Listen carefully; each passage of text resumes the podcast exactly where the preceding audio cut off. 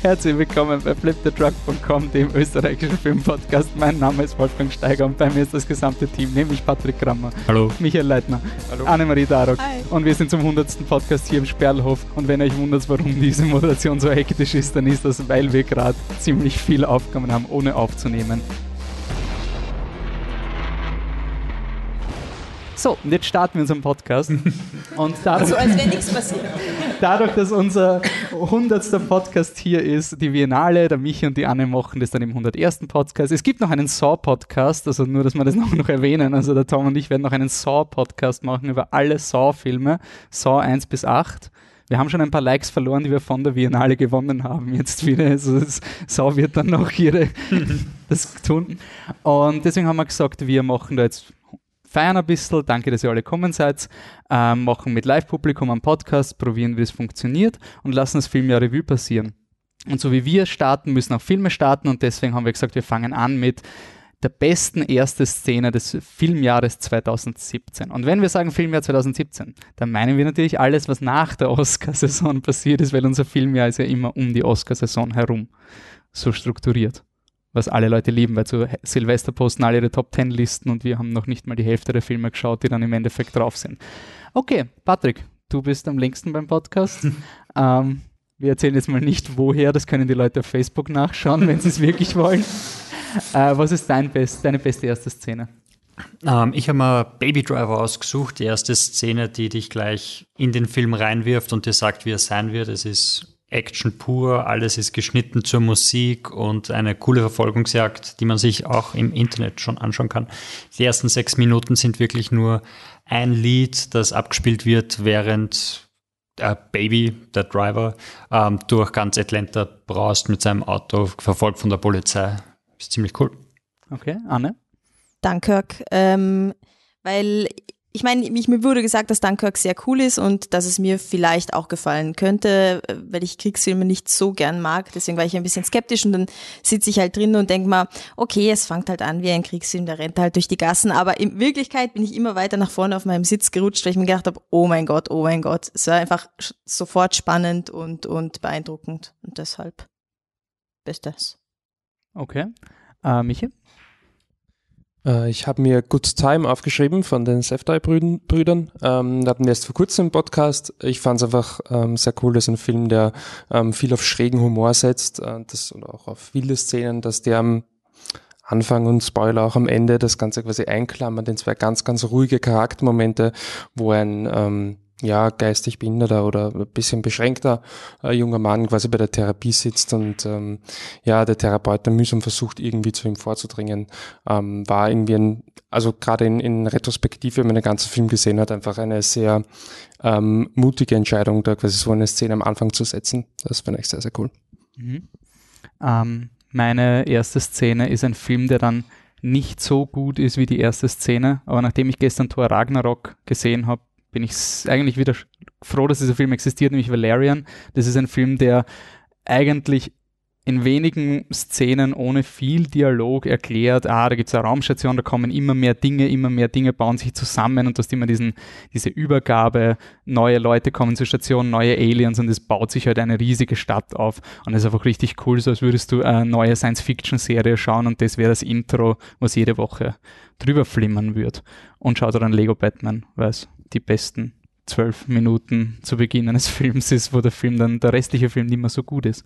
Ja, und dann würde ich sagen, öffnen wir mal in die Runde. Äh, habt ihr irgendwelche Highlights? Fühlt sich jemand mal, nicht, dass wir jetzt einfach durchgehen, irgendjemand, der sich angesprochen fühlt? Irgendein Highlight? Hallo.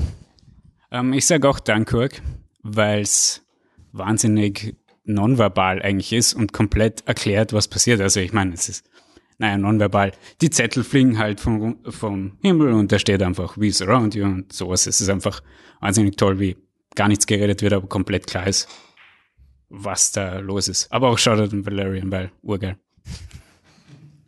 Noch irgendwelche Favorites? Dominik? 2001 Space Odyssey. Ja, da holt jemand die harten Klassiker raus. Eindeutig, eindeutig. Keine bessere Szene als die. Äh, auch wenn mittlerweile dieses Klischee, dass Weltraum immer mit Donauwalzer irgendwie verbunden ist, äh, schon etwas ausgelutscht ist, aber es ist ein sehr epischer Einstieg in einen Film. Wobei der Donauwalzer ja nicht der Anfang ist. Der Donauwalzer kommt erst nach gefühlten 50 Stunden. Ähm, davor es ist die die alte Stille. Sprach Zarathustra. Ja, ja, ja, ja, stimmt. Aber ja. Ähm, Dominik, du hast noch was gehabt? Und auch wenn der Simon gerade die äh, Regeln ein bisschen gebeugt hat. Es geht schon um dieses Jahr. Dieses Jahr. Gut. Aber 2001 kann man immer wieder sagen. Ich habe schon einen Stress gekriegt. Na, ich muss mich dem Patrick anschließen und bin auch ein sehr großer Fan von der Opening-Sequenz von Baby Driver. Äh, und nicht nur von der Opening-Sequenz. Ich finde, der Film geht einfach auch in diesem Tempo weiter. Äh, und liebe dieses perfekt zusammen komponierte äh, Gesamtwerk von Bild, Ton und einfach allem, was im Bild passiert. Ja, schon wieder fertig mit den Lobeshymnen auf Edgar Wright. Juri Francisco, habt ihr irgendwelche? Nix? Irgendwelche Vien Francisco, das sicher irgendwelche Biennale Highlights.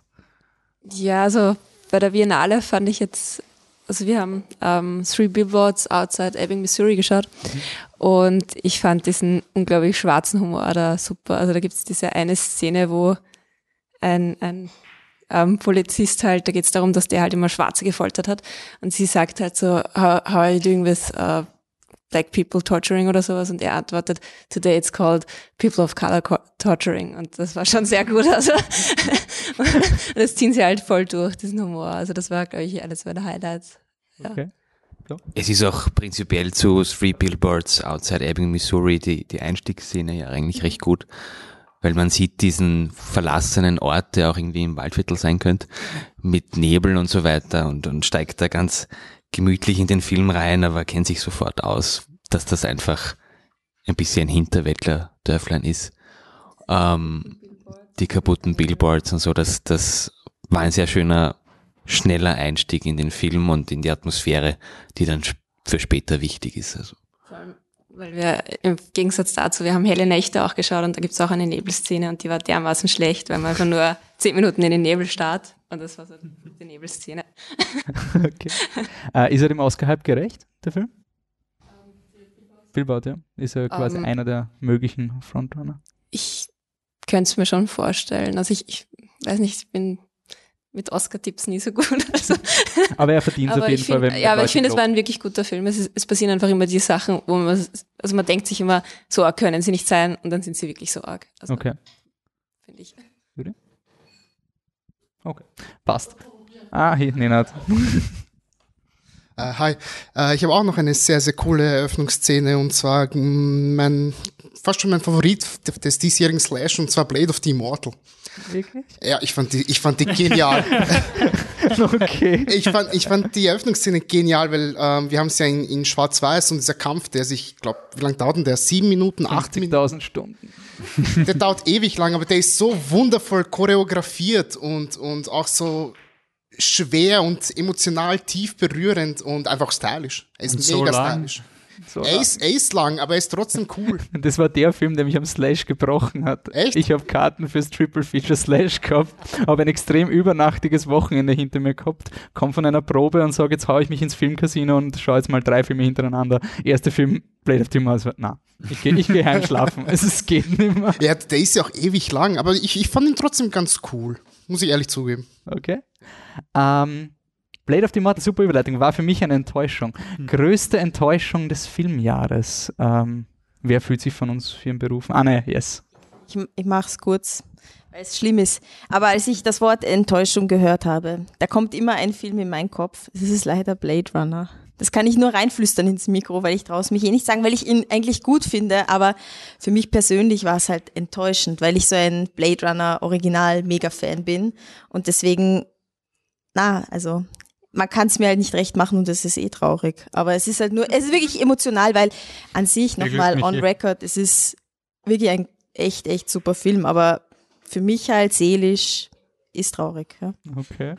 Patrick, hast du ein ähn- ähnlich aufschürfendes Erlebnis gehabt? Ich weiß nicht, ich habe zwei mir aufgeschrieben, den einen haben wir erst gestern gesehen. Also reißen wir einfach das Pflaster runter, das war Thor Ragnarok. Das war schon ein Wir sind schon ein bisschen so, so das muss man schon Victim Blaming machen, oder? Immer wieder. Und bei unserem ersten Podcast, Captain America 2, hat uns der Michi schon vorgehalten, wieso wir diese Filme immer noch schauen. Los, Michi, sag jetzt sowas. Ich habe den Trailer nicht gesehen, aber war sicher Ja, super. das ist das Gute an dem Film. war sicher super. Ja, nein, der Film ist halt lang und nicht, ich meine, er ist zwar schon lustig, aber er ist einfach nicht so gut, wie man glauben möchte oder wie der Trailer einem das vorgaukelt. Und dann sitzt man halt zwei Stunden 20 in dem Kino und wartet, dass es vorbei ist und ja, ist okay oder so. Aber der Trailer war wirklich cool und da gibt es danach auch noch was dazu, aber der Trailer hat wirklich Spaß gemacht und dann kommt der Film und dann sitzt man drin und denkt sich, ja, okay, Zwei Stunden 20. gleich geht's Zwei los Stunden 20. gleich wieder cool, gleich wieder so wie der Trailer und das wird er halt nie und dann irgendwann denkst du, warum, warum sind sie noch immer auf diesem Planeten und haben ihr Team noch nicht zusammengestellt, das sie im Trailer schon hatten? Und warum kämpfen sie noch nicht gegen die Böse, die nicht mehr da ist seit einer Stunde? Das einzige Coole an Thor Ragnarok war, es gibt eine Szene, wo der Idris Elba herumrennt, so, so Robin Hood-mäßig, und der Patrick hat sich zu, und er, er befreit dann gerade Leute in Asgard und der Patrick dreht sich zu mir so, wir können jetzt so tun, als wäre es Dark Tower. Und dann haben wir einfach so, ah ja, der Idris Elba ist wieder der Ganzlinger und rennt herum mit seinem Schwert und kämpft für Gerechtigkeit. Ähm, ja, größte Enttäuschung, Michi. Was ist bei dir? Ja, es kann keine Jubiläumsfolge ohne Bibi und Tina geben. Es geht einfach nicht. Ähm, Obwohl es, glaube ich, streng genommen gar nicht mehr ganz in unserem Filmjahr drin ist. Ähm, ja, Toho Wabohu Total, glaube ich, war der Titel des vierten Bibi und Tina Films. Er war ja okay, ich, ich finde ihn, find ihn ganz gut, aber ja, es gibt eine schöne, eine schöne ähm, Special-Podcast von Anne und mir, über, wo wir auf den vierten Teil vorausblicken und total gehypt sind, weil er arbeitet die Flüchtlingskrise auf und er wird ursuper und dann, er ist eh okay, aber es war schon enttäuschend, ja, muss ich ehrlich sagen. Ja, ich bin im Camp von Michi und Anne. Bei mir ist irgendwie die größte Enttäuschung einfach Planet der Affen. Der ist super theoretisch, aber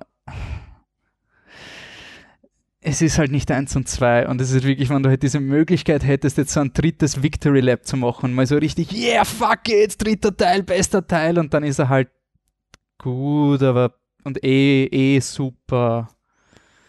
Ich war da wirklich niedergeschlagen. Das war das niedergeschlagenste sehr gut, was ich jemals gehabt habe. Einfach so, so, ich, ich wollte, dass der Film mein Leben verändert und dann so ein, ja, ja, es ist, ist eh okay. Es ist eh gut gemacht.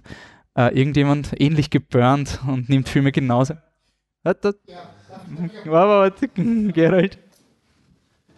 Ja, Ghost in the Shell eh- ähnlich enttäuschend wie Planet of the Apes. Hast du Viel dir von erwartet. Ghost in the Shell wirklich, also war da wirklich Hype da bei dir? Äh, Der Hype war da, ja, absolut. Also ich habe mir zumindest gedacht,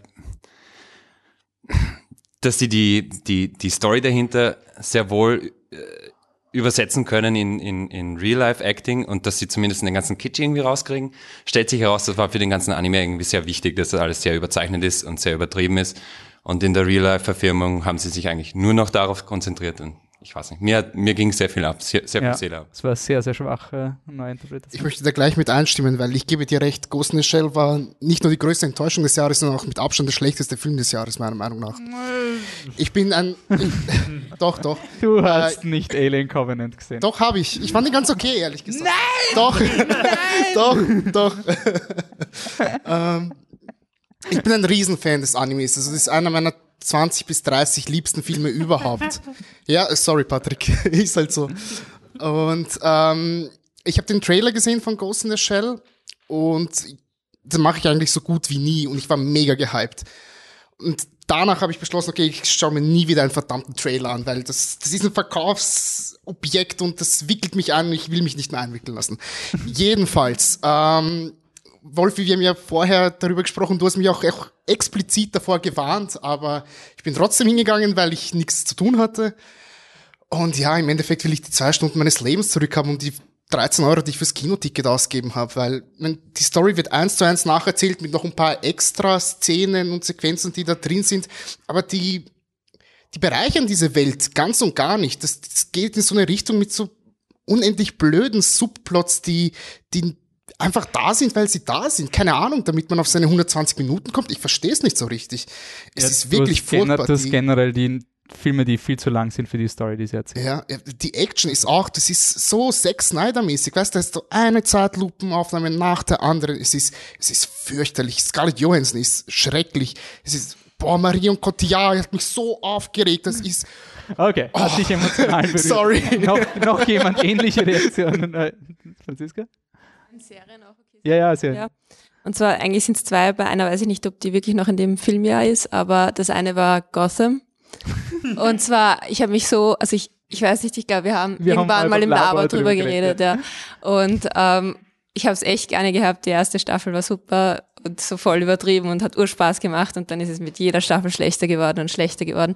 Und irgendwann, glaube ich, nach der dritten Staffel habe ich, also in der Hälfte habe ich aufgehört oder sowas letztes Jahr und das war, es war wirklich traurig für mich, weil ich habe sie wirklich gern gehabt, die Serie, aber es ist einfach nur richtig schlecht geworden. Und das zweite war ähm, Iron Fist. Also ich bin echt, also ich breche Serien nicht ab. Ich, ich, also aus Respekt oder ich weiß nicht, ich schaue das dann, ich, ich ziehe das durch. Aber bei Iron Fist, ich habe es nicht nur ausgehalten. Also es war, es war so mies und so schrecklich und ja, ich hab's, also ich wollte es wirklich gerne schauen, weil eigentlich schaue ich die Marvel-Sachen ganz gerne. Ich weiß, das ist jetzt verboten. Ja, nein, nein, nein Oder? überhaupt hey, wir haten nicht Marvel. Ich finde Daredevil, die erste Staffel und Jessica Ja. Jones super. Ja, Also, und also die, ja, eigentlich, eigentlich schaue ich die ganz gerne, aber Iron Fist habe ich noch immer nicht geschafft. Und obwohl ich die Defenders jetzt geschaut habe und so, aber ja. aber der Vollständigkeit halber. ja. ja, es war wieder okay, weil da auch Daredevil und so vorgekommen sind halt, aber ja. So, ich gehe mal weiter. Ah, sehr schlau, ihr denkt dran, dass dieses Kabel sich. So, äh, da, darf ich zwei, zwei Filme nennen? Okay, ähm, dann fange ich mit dem kleineren Übel an. Äh, ich habe gerade auf, auf der Biennale äh, einen, einen Film gesehen, ähm, How to Talk to Girls on Parties, ein äh, Sci-Fi-Punk-Film aus England. Äh, voll, voll schrecklich. Ähm, also auch so, so, so ein Film, wo man irgendwie zwischendurch zweimal lacht und so ganz leicht die Tränendrüsen an, an, angeregt werden und am Ende ist einfach ein großes Nichts, was von diesem Film übrig bleibt. Gar keine Aussage und auch die ganze ähm, Stimmung, die äh, Welt, die da erschaffen wird, ist einfach so lieblos und ohne Detail. Aber ja, war in Ordnung, weil ich mir da auch nichts von erwartet habe. Und ähm, auf jeden Fall auch, auch Blade Runner, da kann ich dir nur zustimmen. Ich bin äh, auch ein Fan vom, äh, vom Original und ähm, ja, der, der neue Blade Runner, der, der macht mich so ein bisschen wütend und äh, pff, ja, hauptsächlich fand ich ihn langweilig. Er hat nichts Neues äh, geschaffen. Ähm, für mich ist das exemplarisch für die ganze äh, Remake- und Prequel-Sequel-Kultur, die im Moment am Laufen ist, was ich total zum Kotzen finde. Ähm, und einfach auch die, die Art zu erzählen, dass man im Grunde äh, in der Mitte vom Film den Twist vorwegnimmt, ist meiner Meinung nach so eine schlechte Entscheidung. Mhm. Ähm, ja. Schön, dass ich noch mal im Podcast darüber reden konnte. Yay. Okay. Ja, das wir haben einen ziemlich, ziemlich langen Blade Runner Aufarbeitungspodcast aufgehabt, da sind auch die Emotionen bei uns ein bisschen hochgegangen, weil ich ja. glaube, das ist ein Thema, wo jeder doch sehr das Original irgendwie ins Herz geschlossen hat. Okay, ähm, so jetzt gehen wir wieder positiv. Größte Überraschung des Filmjahres. Ähm, Anne, machen wir du. Ähm, Ma, jetzt weiß ich wieder nicht, wie der in echt in Österreich heißt. Warte mal.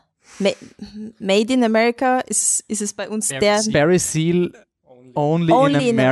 America, auf, ja. am- auf Englisch American Made, because why not? Also, All, alles, alles. Also Made in America im Endeffekt. ich habe den nein. Film auf Facebook drei Wochen lang gepostet, bis ich draufgekommen bin, ich habe den falschen Titel gepostet, der nicht mal Cool, existiert cool. gehabt. Also ich habe immer Barry Seal Ma äh, Only in America oder irgendwie sowas geschrieben. Ja. Auf jeden Fall, ihr wisst jetzt, eine von den Variationen ist richtig. Und ähm, Überraschung war das deswegen, weil, ähm, ich meine, ich habe Edge of Tomorrow gesehen. Ich weiß jetzt nicht, wie der Regisseur heißt, weil ich super Doug vorbereitet Liman. bin. Dankeschön. Ähm, und Edge of Tomorrow fand ich, finde ich immer noch mega. Und ähm, dann habe ich einfach nur den Trailer, glaube ich, in Polen, habe den Trailer gesehen im Kino von Barry Seal und das war so, naja, ich weiß nicht, irgendwie, es schaut halt normal aus und, und nicht so spannend, wenn eine PV kommt, dann schaue ich es mir halt an, aber nix.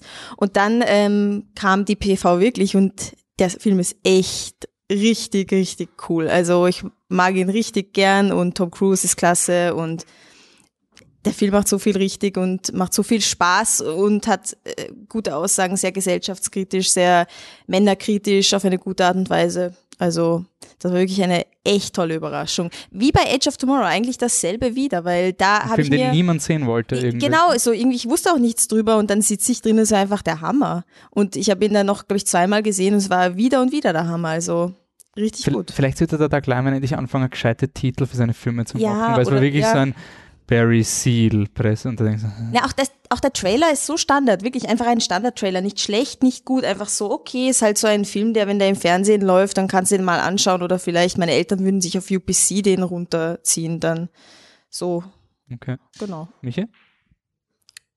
Äh, Wonder Woman. Was, Scheiße. Man, nein, nein, ja, ist schon klar, dass es von dir auch kommt, man kann nichts anderes sagen. Also Wonder Woman ist für mich einer der, der schönsten Filme des Jahres. Ich fand ihn mega. Ich, ich liebe den Film. Ähm, hab den ja zweimal gesehen und sicherlich nicht das letzte Mal. Mir so viel Spaß gemacht. Ich fand ihn so positiv, so optimistisch, so schön. Ich, ich fand ihn so super. Und ähm, einer der wenigen Filme, also ich schaue prinzipiell kaum Trailer, da kann man in unseren letzten Podcast reinhören. Ähm, da habe ich es gemacht und anscheinend wusste ich selber nicht mehr, aber Wolf, ich habe mich letzte, letztes Mal daran erinnert, dass ähm, ja, dass ich wohl den Trailer von Wonder Woman schlecht fand. Das glaube ich gerne. Ähm, ja, ich hätte nie damit gerechnet, dass das also sowieso schon Superheldenfilme, da da bin ich jetzt nicht unbedingt der erste Ansprechpartner. Ähm, und ja, ich fand- finde find ihn mega, ich finde es super und ähm, hat auch irgendwie ein, ein Genre, wenn man Superheldenfilm als Genre bezeichnen möchte, ähm, für mich irgendwo wiederbelebt, dass ich sage, hey, okay, ich, ich kann schon was anfangen mit diesem Genre, wenn es so gemacht ist. Ähm, ein mega Film und definitiv eine Überraschung, mit der ich überhaupt nicht gerechnet habe. Das gleiche hier nochmal. Patrick, was sagst was war deine Überraschung? Wonder Woman?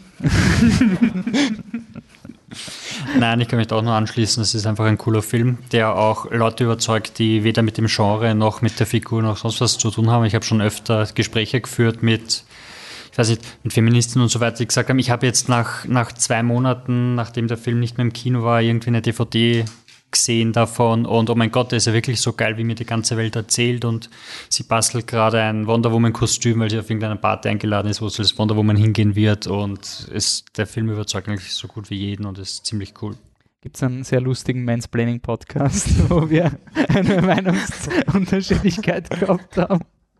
Ähm, okay, nur eine Frage. Es ist eben nur vorher gesehen, dass irgendjemand bei Facebook gemeint hat, dass man uns sehr schlecht versteht. Ist da irgendwas äh, möglich, dass wir, dass man uns lauter. Ja, ist ja wurscht. Der eine Zuschauer, der da schaut, der ist einfach ein treuer Fan. Super. Keep on watching. Fast schon so. Er hat Ähm, dich nicht verstanden, aber Okay. ähm, außer Wonder Woman oder findet noch jemand Wonder Woman so super wie wir? Irgend oder irgendwelche andere Überraschungen? Äh, sorry, ich greife jedes Mal zum Mikro, wenn, wenn das hier durchgeht. Ähm, meine größte Überraschung ist auch ein Film, den ihr alle, glaube ich, unisono ganz, ganz toll findet, nämlich Tiger Girl. Ich habe überhaupt nichts von diesem Film erwartet. Ich bin auch ins Kino gegangen, weil mir langweilig war. Und ähm, der ist super.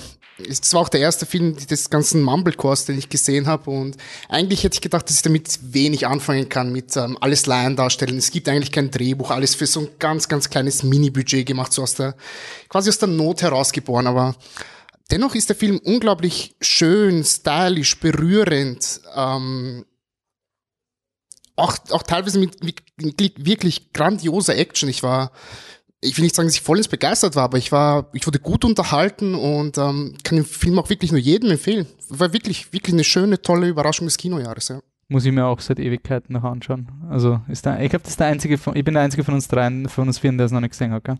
Das heißt, ich versau uns dann das, das vierfach sehr gut. Okay, gut. Äh, noch jemand, der Überraschungen gehabt hat. Alle. Ähm, also Serien sind auch erlaubt. Serien sind erlaubt. Das, ja. das freut mich sehr, weil ich eigentlich nicht mehr so ein Filmschauer bin. Ich, ich schaue jetzt eigentlich viel mehr Serien und finde es auch geil, dass äh, momentan sehr viele gute Serien gibt. Und ähm, was mich sehr äh, positiv überrascht hat, und ich kenne leider wenig äh, Leute, die das geschaut haben, äh, ist Bates Motel. Ich, ich weiß nicht, ob man das kennt. ich hab's nicht, ich, hab's nicht, ich kenn's, aber ich hab's nicht Ich, gesehen. ich habe das nicht kennt, ich habe das einfach geschaut und es hat mich komplett verschlungen. Es hat so ein paar merkwürdige Situationen, aber wenn man sich einlässt auf dieser Welt, ist es äh, eine wirklich geile Serie. Und da war heuer die Finale, also die finale Staffel, das heißt nach fünf Staffeln ist, war es äh, abgeschlossen. Und ich finde eine der Serien, die es wirklich schafft, äh, mit auch mit einem guten Abschluss konsistent das gut heißt, zu du sein. hast jetzt sie entdeckt und alle fünf Staffeln. Genau, ich habe die innerhalb von drei Wochen, glaube ich, die fünf Staffeln durchgeschaut. Das war Okay. ist relativ am Stück gegangen bis zwei in der Früh. Das ist, Meiner Tante gefällt dir auch, ja. was hast du denn jetzt? Gar nichts. Noch irgendwelche Überraschungen?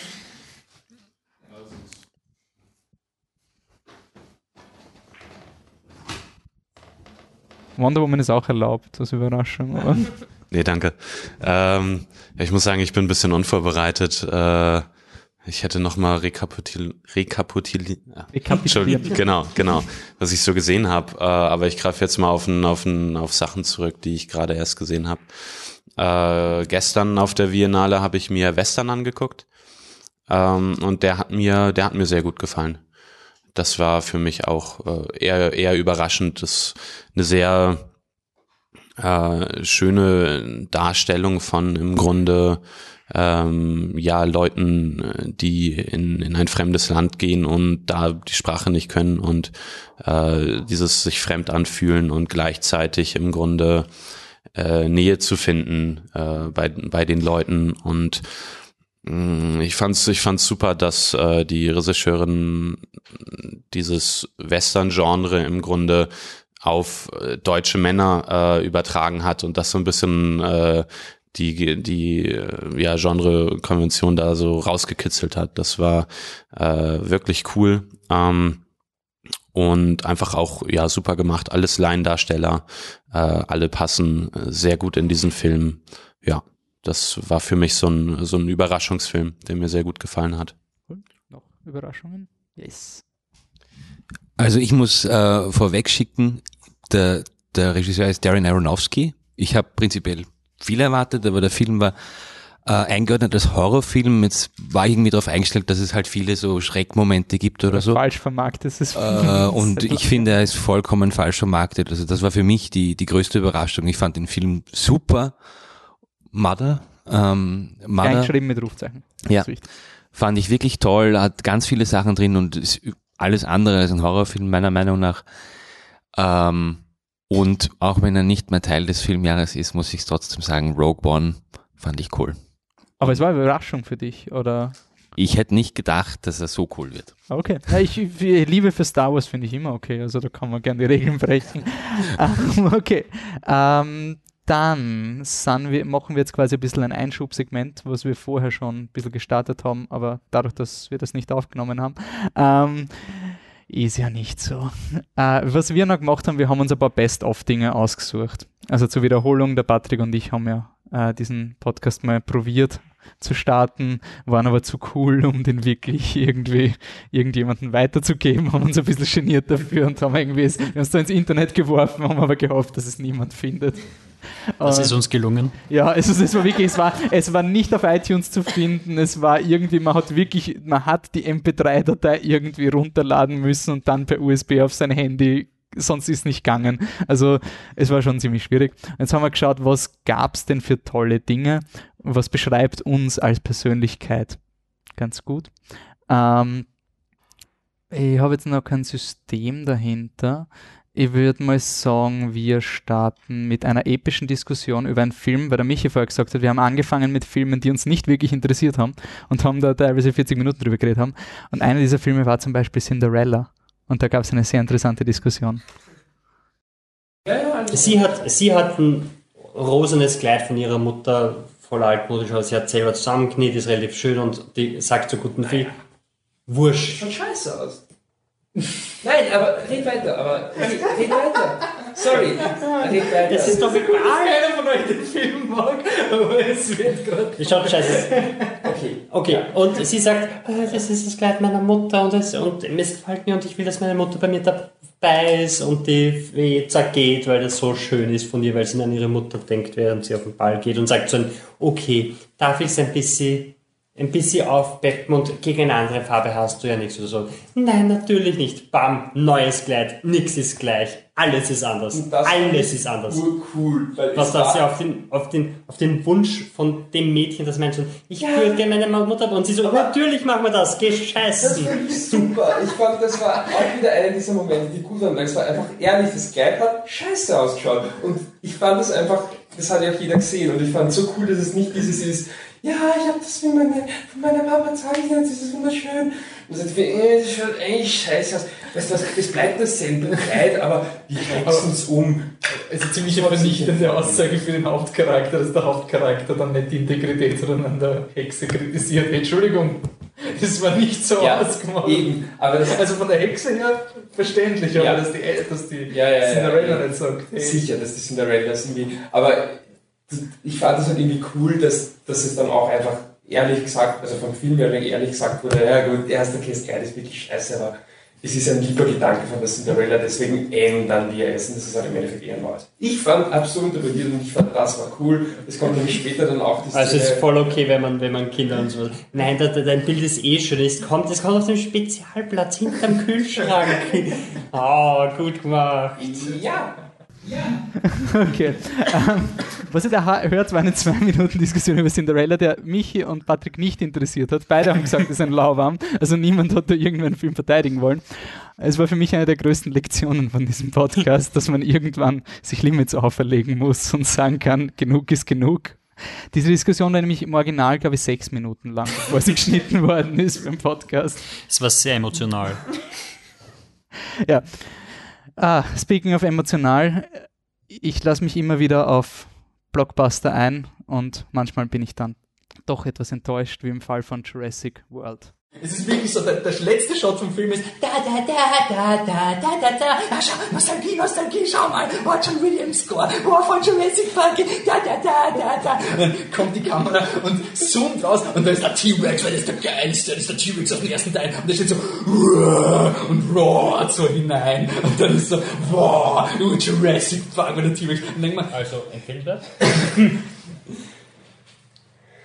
Ich möchte nur kurz anmerken, Wolfgang hat uns heute oder gestern geschrieben, zitiere, ich hasse diesen Film nicht.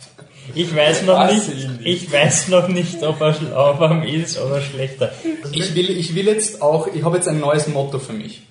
Auf meinem, der Host vom Flip the Truck Podcast, das streiche ich jetzt, ich schreibe drauf, unpopuläre Meinungen zu populären Filmen. Das bin ich. Also furchtbar, er ist wirklich furchtbar. Ich mag ihn nicht. Ich finde nichts Positives. Ich verstehe, Er mag ihn gar nicht. ich verstehe, nein, ich verstehe wirklich nicht, wie dieser Film positive Kritiken gekriegt hat. Der, nein!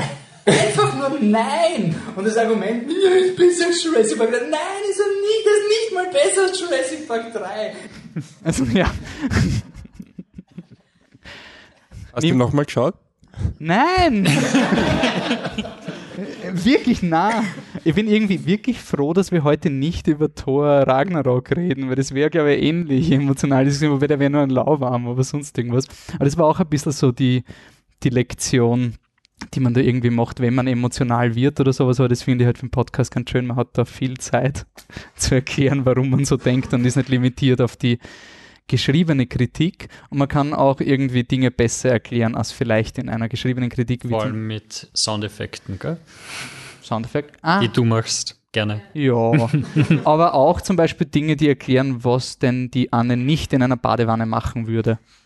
Es ist halt wirklich. nicht hip genug, um ich glaube, wir sind, zu äh, wir sind wirklich nicht hip genug. Wir sind nicht sexy genug. Wir sind nicht fesch genug. Nicht so fesch wie der Nadi. Nein. Nadif, Leider. du bist wirklich sehr fesch. Hallo Nadi. Ja, muss ich neidlos eingestehen. Ja, Das ist ja okay. voll, voll. Aber Nein. eben, also es gibt zum Beispiel eine Szene und da, da eckt eben dieses, dieses an, was ein Regisseur halt will, dass du siehst, was, was er sich halt denkt, was der Film ist. Aber objektiv ist es nicht.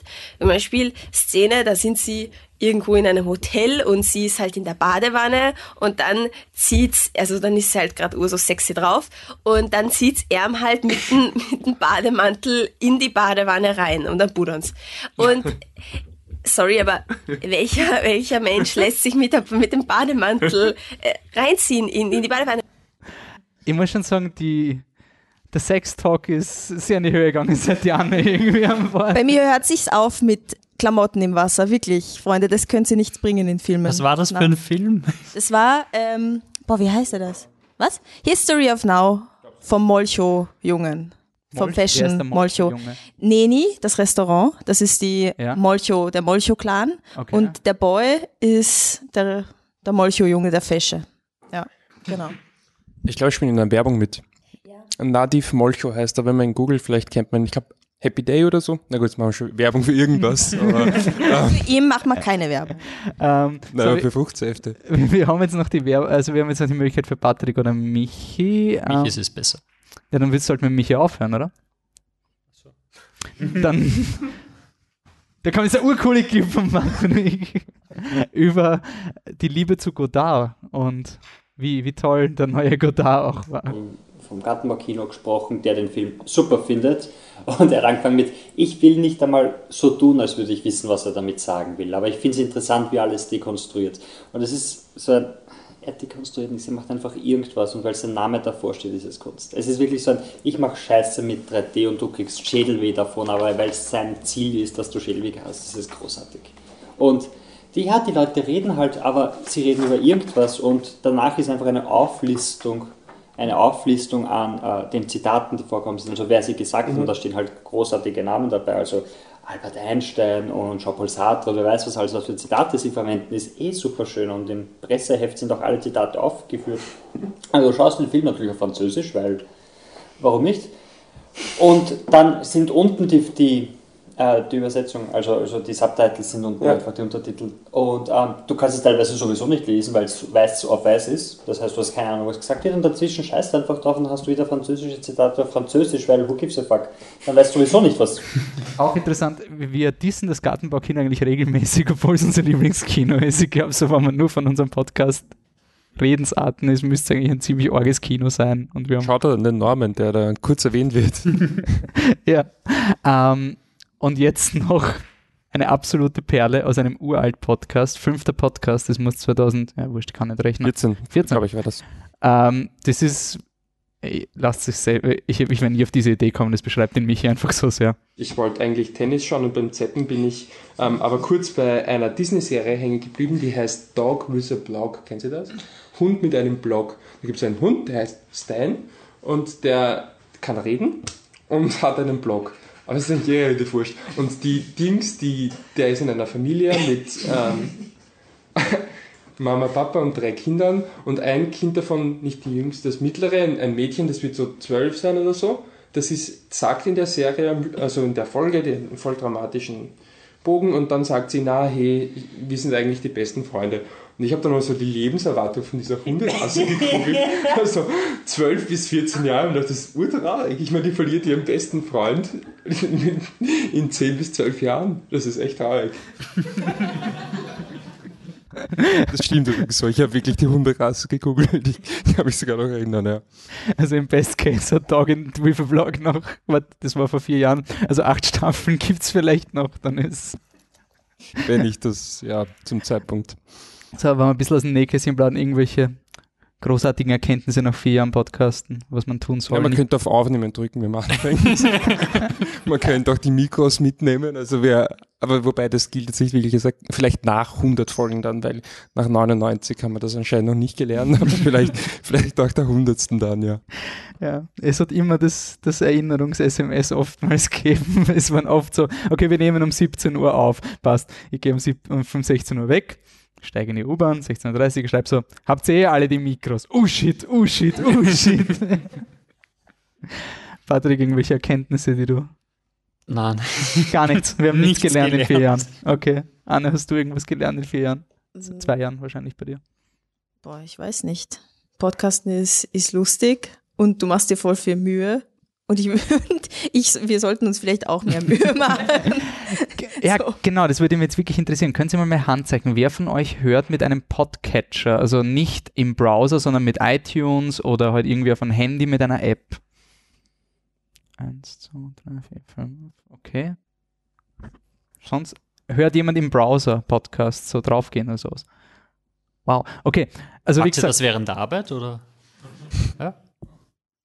Äh, d- das ändert euer Leben. Wir haben wirklich einen, Arbeits einen, Studienkollegen von uns gehabt, den habe ich endlich dazu gebracht, einen Podcatcher zu verwenden, wie die, der, der Tom und ich die Harry Potter Podcasts aufgenommen haben und er war in England und hat die halt gehört und hat dann geschrieben, ja, kannst du mir den Link zur Datei schicken, ich will es mir runterladen, damit ich es halt in der U-Bahn, wo es kein Internet gibt, halt in London fern anhören. Also installieren einen Podcatcher. Also es gibt Apps, also ich, ich verwende den BeyondPod, es gibt sicher Alternativen, da kann man alles suchen und man hat es am Handy. Wirklich, es ändert euer Leben. Es ändert wirklich euer Podcast-Leben. Gibt es ihm eine Chance, weil dadurch wird das Podcast hören auch ein bisschen smoother und man muss nicht mehr aktiv irgendwo draufklicken oder irgendwo so hören. Also. Aber man sammelt ur viele Podcasts an und dann schreit dein Handy, wenn es keinen Speicherplatz mehr hat, weil du auf einmal eineinhalb Gigabyte an Podcasts drauf hast. Ja. Deswegen wird recht bald die Auto-Download-Funktion deaktiviert. Und man lädt mehr das runter. Okay, cool. Dann gehen wir wieder zurück ins Filmjahr. Ähm, die dümmste Szene, ich fange mal an. Alles in Alien Covenant, was nur existiert.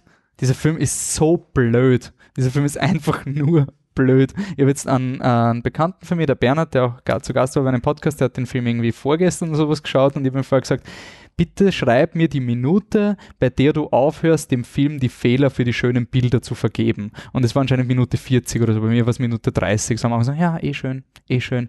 Bist du deppert, sind die deppert. Es ist einfach wirklich so, es sind Wissenschaftler, ich weiß nicht, ob es Wissenschaftler sind, aber sie sind irgendwie schon gecoacht die, sind, die sollten das quasi, die sind in einem Raumschiff, denen wurde Geld gegeben, das heißt, die haben irgendeine Form von Ausbildung, wie man sich auf einem außerirdischen Planeten verhalten kann. Und dann kommt halt das Monster und attackiert den Menschen und der Mensch zerstört dieses Monster und, und hinter ihm steht der Michael Fassmann und sagt, nein, du Wahnsinniger, du hast das Todes-Alien getötet! Und dann ist dieser Mensch halt verständlicherweise ausgeweirdet und denkt sich, was ist mit, was geht mit Dave? ich habe mich verteidigt gegen ein Killermonster und der blärt fast. Und dann sagt er zu Michael Fassbender, ja, komm, jetzt erklär mir. Und der Michael Fassbender sagt, ja, ja, ich erklär's dir. Komm mit in meinen creepy Keller. Schau mal, da ist ein Ei. Geh mal allein hin. Das Ei ist gerade aufgegangen, aber keine Angst, das tut nichts. ja. Ja. Ähnlich dumm? Ja, ja, ma, ich wünschte, das wäre mir eingefallen, aber das ist eigentlich eh das Beste, was man sagen kann. Das, dümmste, das ist wirklich die aller, aller, aller dümmste Szene und es wirft halt auch ein bisschen ein schlechtes Licht auf gläubige Menschen, weil davor redet halt die ganze Zeit, wie, wie, wie er glaubt halt an das Gute und in dem Fall, aber man kann an das Gute glauben und gleichzeitig kann man trotzdem ein bisschen nicht so naiv sein. Also es geht beides gleichzeitig, wirklich, ich schwör. Ähm, andere dumme Szene in ähm, Blade of the Immortal, die ähm, Frauenkampfszene. Also da gibt's halt Samurai-Film und da kämpfen sie andauernd und dann gibt's halt eine Szene, wo, wo die Hauptfigur gegen eine Frau kämpfen muss und die ist eh super im Kämpfen und so, also super stark und alles. Und irgendwann mitten im Kampf hört's halt auf, weil sie ist irgendwie, weil sie kann nicht mehr. Sie, seelisch geht das jetzt Ja, nicht mehr. die Frauen ihre Emotionen, ja, halt genau. üblich. Wie dumm ist das bitte? Das ist nicht mehr lustig, das ist gar das ist einfach nur. Äh. Herst, sag nichts gegen Japaner. Ja, aber am Ende kommt sie sogar in den Kampf und Sexism and Racism, yay. am, am Ende kommt sie sogar in den Kampf rein, in den letzten Kampf und, und wirklich kickt Eis und ist die Beste. Und aber vorher musste diesen depperte Szene draufschreiben. Ich meine, das na, nicht mit mir. Nenad, solltest du dich melden, was wahrscheinlich ist, du darfst nicht Blade of the Immortal irgendwie erwähnen. Patrick? Ich habe vor kurzem Der Schneemann gesehen. Hat den sonst noch wer gesehen vielleicht? Niemand. Okay. 8% mittlerweile, ich muss ihn schauen. Es gibt die Geschichte, ein Serienkiller baut Schneemänner vor den Häusern der Opfer und dann tötet er die Frauen. Und er schickt auch dem Michael Fassbender, dem Polizisten, einen Zettel, wo er draufsteht, du könntest mich doch fangen und malt einen Schneemann drauf. Und dann kommt der Michael Fassbender zu einem Haus, wo eine Frau vermisst ist und findet einen Schneemann. Dann schaut er den Schneemann an. Dann schaut er auf sein Zettel, wo der Schneemann drauf gezeichnet ist. Dann schaut er zurück auf den Schneemann. Dann ist eine Aufnahme von den Augen des Schneemanns und von dem Kopf auf dem Bild. Und dann macht er die Augen und sich, mhm, Schneemänner. Super Szene. Es ist einfach so dämlich. Er hat an der Zeichnung erkannt, dass der Schneemann der Böse ist. Okay. Äh, Michi? Äh, ja, meine dümmste Szene des Filmjahres ist so ein Film, den ich finde ihn schon sehr schlecht, aber ich glaube, alle anderen, die ihn gesehen haben, sich das angetan, finde ich noch schlechter. Ähm, und zwar aus Emoji Movie. Ähm, es, äh, ich finde ihn schlecht, ja, aber ich finde nicht, dass das der schlechteste Film aller Zeiten ist. Oder des Jahres, dass er höchstens Top 5. Ähm, aber es gibt eine Szene, die tatsächlich, tatsächlich großartig ist, wo das, das My-Emoji und seine, seine Jailbreak-Freundin ähm, durch die Tanz-App gehen und tanzen. Sie, sie müssen tanzen, um zu überleben und mit ihren Dance-Moves schießen sie dann Roboter ab. Tut es, tut es euch nicht an. Ich, ich, ich, ich muss den Film fast verteidigen, weil ich, ich finde nicht, dass er so schlecht ist, wie die Leute tun, aber ja, aber die Szene, ja, die ist großartig. Irgendwelche anderen sehr, sehr dummen Szenen? Okay. Also ich, ich kann gleich alle Szenen in einen Film nehmen, nämlich Guardians of the Galaxy Volume 2. Schrecklich, unglaublich dumm. Dieser, dieser, dieser kleine Babybaum, der die ganze Zeit da durchdanzt und irgendwie nichts so richtig versteht und wo ein und derselbe Witz 17 Mal wirklich wiederholt wird, dass, dass auch der letzte Depp im Nenad, Kinosaal ich den habe versteht. versteht. nach Guardians of the Galaxy 1. Ihr versteht einfach keinen Spaß. Das Ihr ist versteht keinen Spaß. Es macht Spaß, okay. Nein, Der das- Film nimmt sich nicht ernst, okay. Thor Ragnarok ist nur super, okay. Ja, dann Glaub mir, ich weiß, ist, ist okay, dann äh, alle Hörer dieses Podcasts und hier im Facebook Live-Video, ihr könnt mich ruhig beschimpfen, aber auch der erste ist schrecklich, fürchterlich, Nüsse originell, pottenhässlich, es ist ein und dieselbe Okay, okay, wir sind Teil. Wurscht, Okay. wir sind bei Teil 2. ähm, Gibt es noch wen, der irgendwie. ja, ich bin noch nicht fertig mit Teil 2. Also, es gibt eine Szene, die ich explizit. Die ich explizit nennen will. Und zwar äh, sind, dann, sind dann irgendwann der Protagonist, der keine Ahnung, wie der, wie der Typ heißt, und Kurt Chris. Russell, sein Vater, irgendwo auf so einem schönen Planeten und Kurt Russell formt so, so einen Energieball. Ja? Und mit diesem Energieball, weil Vater, Sohn, die haben nie miteinander gespielt, tun sie so, so, so hin und her schupfen den Ball. So als, als kleines, ein, als kleines, oh, schau mal, wir können unsere alte Zeit wiederholen. Ich habe gedacht, das ist so ein Gag, der aufgebaut wird und irgendwann kriegt ihn einer voll in die Goschen, aber das, das ist boah, fürchterlich, echt fürchterlich. Sorry, das, ja. Okay. Irgendjemand, der ähnlich. Ja, Tom? Ähm, Die für mich dümmste Szene war eigentlich nur narrativ dumm. Also es ist nicht irgendwie, wenn man zuschaut, auf Anhieb blöd oder so, aber die Entscheidung zu Beths Entführung beziehungsweise Rettung in S. It, genau, bei Stephen Kings S, habe ich nicht nachvollziehen können. Und ich fand das wirklich dumm gewählt, als, also aus erzählerischer Perspektive. Sie war die coolste Figur eindeutig und sie dann so Damsel in Distress zu machen. Mhm. Ich weiß nicht wieso. Ja. Manche behaupten, weil es die Frau ist. Ich glaube, weil die Hauptfigur in sie verliebt ist und er muss dann der Held sein. So oder so absolut dämlich. Also hätten sie sich sparen können, hat man den Film um einige Punkte verdorben. Ja, ist ein bisschen dieses, du hast etwas, was nicht im Buch ist und dann machst du quasi ein Comicbuch wieder draus. Ja. Mit die Mary Jane wird jetzt entführt und ist vom Monster. Irgendwie noch? Okay. Gehen wir zu etwas, was vielleicht nicht komplett negativ ist, aber es kann auch negativ sein. Zumindest wahrscheinlich wird es beim Patrick negativ sein. Patrick, was war denn dein größter Kontrast Qualität zu Trailer, Qualität Film? Also wir führen da vom letzten Podcast quasi weiter die Diskussion über Trailer und Filme. Ähm, mir hat der Trailer zu Logan wirklich gefallen. Es war ein wirklich cooler Trailer, du warst wirklich voll emotional dabei und du sagst, boah, der könnte cool werden. Und dann waren wir zu dritt, Michi, Wolfi und ich, waren wirklich gehypt auf den Film und sitzen in Logan. Es war eine 19 Uhr Vorstellung. Ich bin zweimal eingeschlafen. Neben mir hat einer zum Telefonieren angefangen und ich habe ihm nicht einmal gesagt, dass er aufhören soll. Weil Ja, normalerweise bist du da voll, voll der, so wurscht. der Ordnungshüter. Ah ja, am, am Anfang war es noch so, er holt sein Handy aus und, und ich sage, ihm, das geht nicht, gib das weg, sicher nicht, not on my watch. Und 30 Minuten später läutet anscheinend sein Handy und er hebt ab und so, ja, Mai. sein Gespräch ist sicher spannender als der Film. Und es war schon ein einschneidendes Erlebnis, weil so langweilig der Film war und so cool der Trailer einfach nur war Mhm. mit Hurt von Johnny Cash. Okay.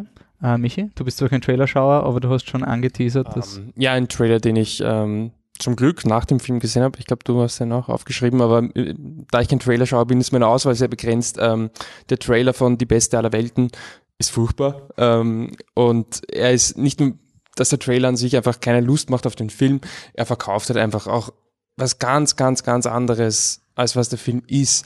Ähm, und das kannst schon irgendwie auch probieren, weil hey, du willst irgendwie Leute ins Kino zerren, aber die, die sich eventuell die beste aller Welten, einen großartigen österreichischen Film, anschauen würden, die würden sich halt den Film, der im Trailer verkauft wird, auf gar keinen Fall an, anschauen. Ähm, es ist, schaut aus wie ein, ein, ein Psychothriller, es schaut aus wie dieser klassische Drogenproblemfilm mit noch ein bisschen mehr Action äh, und ist in Wirklichkeit halt wahrscheinlich der optimistischste, positivste Anführungszeichen Drogenfilm, der je gedreht wurde. Ähm, und ist einfach total, ja, also ich finde, der Trailer schießt total am Film vorbei. Anne? Das ist meine Paradekategorie, weil ich immer meine Hopes abbekomme, wenn, wenn ich irgendwelche geilen Trailer sehe, dann bin ich gleich so Feuer und Flamme und will es anschauen, no matter what. Aber manchmal bei Schneemann habe ich es jetzt auch noch nicht gemacht, weil es wurde mir wirklich bewiesen im letzten Podcast, dass ich das nicht tun sollte. Das war sehr lieb von euch. Das war fast eine Intervention. Aber auf jeden Fall ähm, ein ja, Alien Covenant wieder mal zu erwähnen, weil das war wie bei äh, Prometheus, war dasselbe. Da war ich, boah, ich muss das schauen, ich muss das schauen. Mittlerweile muss ich ihn nicht mehr schauen. Ähm, bei Alien Covenant Es war es dasselbe. als. Covenant. Der Trailer? nicht- nicht Oder der Film? Prometheus. Aber nicht viel, aber Okay, nein, es trotzdem ist schon wurscht. Nein. Aber ich meine, der Trailer war einfach wieder geil und der Film ist halt, ja, ein Furz. Irgendjemand Marketingopfer dieses Jahr gewesen, irgendwas, wo man gesagt hat, geil, cooler Film und dann Vollgas reingefahren. Hat jemand? Juri? Naja, ich würde nicht sagen Vollgas äh, reingefallen, aber äh, du hast ja vorhin schon schon Baby Driver angesprochen. Ähm, da fand ich den, also ich gucke auch nicht viele Trailer, aber da habe ich mir den angeguckt, fand den ziemlich cool. Ähm, auch die erste Szene ist ziemlich cool und im Trailer wird halt auch das gezeigt, wo drin der Film gut ist. Gerade die äh, Schnelligkeit, der Schnitt abgestimmt mit der Musik, die Action und äh, dadurch habe ich total Bock auf den Film bekommen. Und äh, warum mir der Film dann nicht gefällt, ist, weil, ähm, Aber weil ich Baby das. Driver nicht? Nö, nicht so gut, hat mich Ah, nicht okay. so umgehauen, wie ich es irgendwie äh, erwartet hätte, weil ich das Gefühl habe, dass, ähm, dass der Film versucht, eine originelle Story aufzubauen, was er nicht schafft und meiner Meinung nach, was es auch nicht gebraucht hätte. So, ich hätte für diesen Film wirklich keine Story gebraucht. Ich wäre mit der Ac- Action voll zufrieden gewesen. Und äh, das hat mich so ein bisschen dann äh, fallen gelassen. Okay. Ähm, eine Meldung. Also bei mir ist es Valerian. Mhm. Ähm, vom Trailer her habe ich gedacht, ja, das wird nette Unterhaltung. Jetzt keine großen Erwartungen gehabt, aber ich habe gedacht, es ist zumindest unterhaltsam und lustig und irgendwie schön halt von den Bildern und von den Ideen, wie diese Science-Fiction-Welt ausschaut. Aber ich habe den Film fürchterlich gefunden und wollte eigentlich gehen, also vor allem dann am Schluss, wo diese ganze Problematik aufgelöst werden soll, ob er jetzt der Soldat ist oder die Liebe in sich findet oder so. Also da, da ist mir wirklich übel worden. Der Valerian war ja, Valerian war was, was der Juriga vorher angesprochen hat, das ist ja auch so ein Film, der den Twist irgendwie in der Hälfte schon irgendwie zeigt, aber die Hauptdarsteller wissen es nicht. Du weißt irgendwie Valerian nach 30 Minuten, wer der Böse ist und die Hauptdarsteller kommen 15 Minuten vor Schluss drauf und das ist halt ein bisschen so, ah ja, okay, cool, na super, das ist doch irgendwie nichts. Ja. Noch wer der? Ah, Franziska? Bei mir ist es wieder Iron Fist. Ich habe mich sehr darauf gefreut. da ist auch eigentlich meine schlechteste Szene, um da zurückzukommen. Ähm, circa jede Szene, wo Danny Rand was sagt oder was macht. Deswegen habe ich so auch- traurig, ich war so gehypt auf Finn Jones. Ich habe mir gedacht, so, der hat in Game of Thrones eine kleine Rolle gehabt und jetzt kriegt er endlich seine Show, wo er Ja, zeigen kann, wie gut es ist. Und so ein schlechter Schauspieler auch nämlich. Also, ist fürchterlich. Ganz traurig hat mich das gemacht. Ja. ähm, gibt's noch irgendwen? Okay. Passt. Ah, David. Da, da. Und Wolf, ich glaube, du bist uns deinen auch noch schuldig. Wonder Woman. Im Zweifelsfall ist bei mir immer Wonder Woman dieses Jahr. Also, ähm, ich war zwar vom Trailer nicht begeistert, aber der Hype war trotzdem da, und zwar Star Trek Discovery. Äh, ich war, ich habe mich einfach auf eine neue Star Trek-Serie gefreut, sehr gefreut, weil ich einfach nochmal TNG schauen möchte mit geupdateten Visuals und so. Aber ich weiß nicht, ob das wer schaut. Ja. Ich muss diese Folgen schon fast abdrehen. Währenddessen, vor allem die letzte, ich weiß nicht, das ist, da bin ich ein ziemliches Opfer des Hypes geworden. Ja, das ist bei mir. Ich schau, also Gott sei Dank ist Stranger Things jetzt rauskommen, damit ich beim Kochen was anderes schaue. Aber okay? es ist besser als Discovery. Die Figuren sind zumindest glaubwürdiger. Okay. Ähm, Kontrast, Überraschung, fehlerfreie Überleitung zum größten What the fuck Moment. Und das ist ein bisschen schwierig. Okay, weil ich vorher zum Schluss mache ich jetzt am Anfang und ich nehme einen Film, den eh niemand gesehen hat. Ich nehme Cult of Chucky. Der ganze Film ist einfach irgendwas und das ist wirklich so ein Film, ich weiß, er ist schlecht. Also ich kann ihn niemandem von euch hier empfehlen, weil ich glaube, niemand von euch hat jemals einen Chucky-Film geschaut. Aber es ist ein Film, der einfach... Tom, du? Ah, Okay. Gut, du könntest ihn schauen. Es ist einfach ein Film, der sich permanent mit den Regeln von den anderen Filmen spielt und einfach Dinge macht, mit denen man nicht rechnet und man sitzt dann einfach so ein Aha, aha, aha und Jigsaw. Aber wenn ihr herausfinden wollt, warum Jigsaw einen What the fuck Moment hat, dann müsst ihr unseren Saw Podcast hören, dann will ich ganz genau erklären werde. Patrick, what the fuck? Im Zweifelfall kann man ja auch immer Mother nehmen, aber das wäre ein bisschen der Cop-Out gewesen. Ähm, ich habe das Ende von Gerald's Game oder auf Deutsch das Spiel. Hat den irgendwer gesehen? Der Ist das jetzt Zuschauen, das ist- Spoiler? Achtung? Also Nein, nein, Okay. nein. Ähm, das ist ein Netflix-Film von einer Stephen King, äh, kleinen Büchlein. Eine Frau fährt mit ihrem Mann ins Wochenendhaus, wo niemand ist. Er kettet sie ans Bett für lustige Ehespielchen, kriegt einen Herzinfarkt und stirbt. Sie ist dann am Bett festgekettet und hat Probleme und der Film spielt sich aus. Ähm, dann gibt es diesen Punkt, wo der Film enden könnte und dann gibt es noch 15 Minuten weiter, wo schon was ganz anderes geht. Und das ist so wirklich so, du schaust dir diesen Film und dann gibt es den Punkt und denkst, und jetzt kommt Directed by wem auch immer. Und du sitzt und denkst, ah ja, war cool. Und auf einmal läuft er weiter und du weißt nicht genau, worum es geht. Und es ist, ist auch wirklich so irgendwie so, so leicht wie das Ende vom Original Blade Runner, wo auf einmal ein Voice-Over kommt, wo nie ein Voice-Over war. Und dann sagt sie, und während das alles passiert ist, ist auch das passiert. Und nebenbei wird einfach eine andere Geschichte erzählt, so in 15 Minuten so, wir haben nichts davon hergezeigt und nichts war, aber das ist immer so nebenan passiert und ja, und wenn du den Film siehst, ist es wirklich cool und dann am Ende sitzt du da und denkst wovon redet sie eigentlich? Michi? Ähm, ich habe mir tatsächlich nicht aufgeschrieben, wie der Film heißt, weil es eh nicht verdient. Ähm, mein What the fuck-Moment kommt aus dem neuen Schlümpfe-Film. ähm, Das verlorene Dorf. Dankeschön, Dankeschön. Ähm, das verlorene Dorf natürlich. Äh, ein Film, dem ich oder deren Autoren, Macher ich ein Aggressionsproblem unterstelle. Tatsächlich gibt es da mehrere Szenen, die da in Frage kommen würden. Ähm, und eine Szene, die es halt so auf den Punkt bringt, wo ich mir gedacht habe, das, das ist jetzt einfach nicht mehr euer Ernst. Ähm, der, der Braut Gargamel, falls jemand nicht im Schlümpfe-Universum so sattelfest ist, das ist der, der böse Zauberer, der die Schlümpfe, kleine blaue Maxal, fangen möchte. Warum? Ja.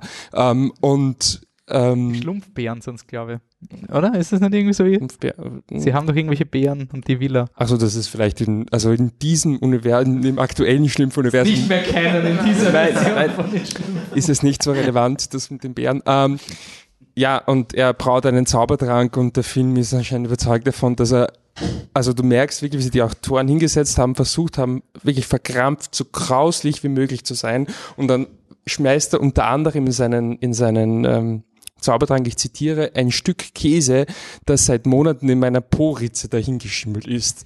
Und da bin ich wirklich im Kino gesagt, und dachte, okay, wo, wo ist jetzt der Ausgang? Also, ähm, ja, hat mich wirklich umgehauen an, an einfach, ja.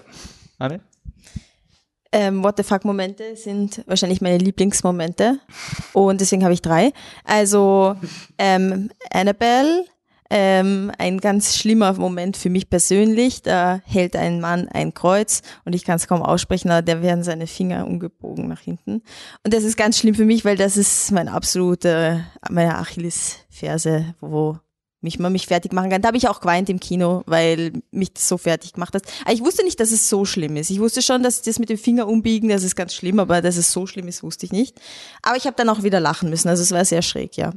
Ähm, dann habe ich hier noch Zombieology stehen, den habe ich auf dem Slash gesehen und da war What the fuck, dass der, also es ist ein Zombie-Film und die Zombies kommen von einem riesigen Hühnchen, also der Hü das Hühnchen ist der Macher der Zombies und das ist aber kein echtes Hühnchen oder ein animiertes Hühnchen, sondern ein Mensch, der in einem so viereckigen Maskottchen, so Bernd das Boot-Style Anzug steckt und das Hühnchen schießt halt mit Eiern, die explodieren und schießt Leuten den Schädel weg.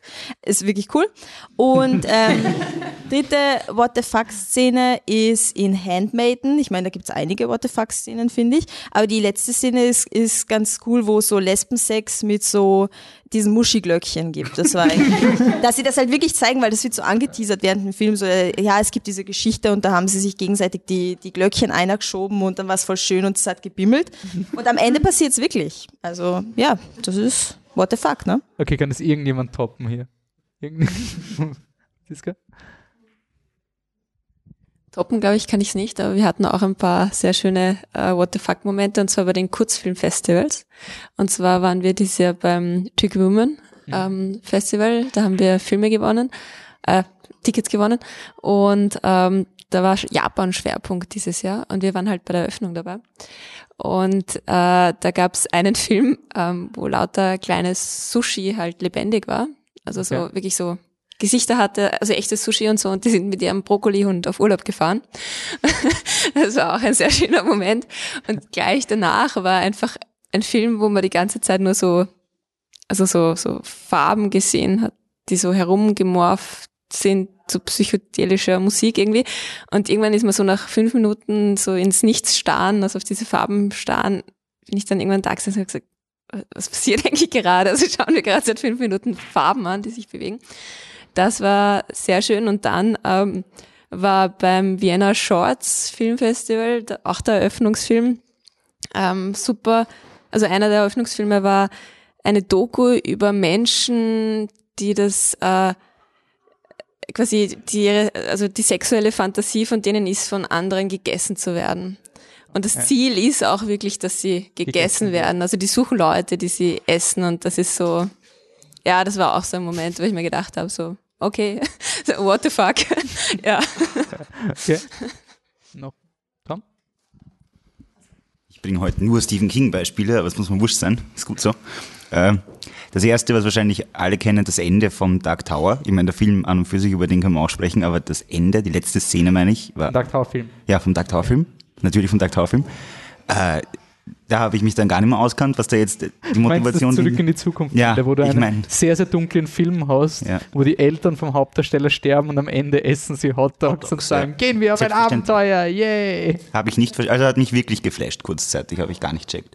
Und das andere Beispiel ist aus einer TV-Serie, nachdem heute so viel über Serien gesprochen wird, freut mich sehr. Äh, Mr. Mercedes, die neue Stephen King-Serie. Ähm, da habe ich nämlich absolut nicht damit gerechnet in der Eingangsszene, dass sie ein sehr gory, grausliches Detail aus dem Buch tatsächlich zeigen. Ich will jetzt nicht sagen, was es ist, aber es ist super grauslich. Ich habe mich extrem geschreckt, habe gar nicht damit gerechnet, dass sie das dürfen. Also sie zeigen es nicht so explizit, dass es jetzt wirklich Panik gäbe, aber es ist grauslich. Ich habe mich sehr geschreckt. Okay. Cool. Hört sich an, als könnte man einen Podcast drüber machen. Ja, voll. Mr. Mercedes ist super. Okay, ähm, wir sind schon bei einer Stunde Aufnahmezeit, deswegen würde ich sagen, die gr größtes vergeudetes Potenzial, kurz und schmerzlos. Ähm, Patrick? Ja, genauso wie der Film Kurz und Schmerzlos war Dark Tower. Also Hey, du, Tom, du hast gesagt, er ist empfehlenswert. Ich auch. Weil er Dark Tower ist.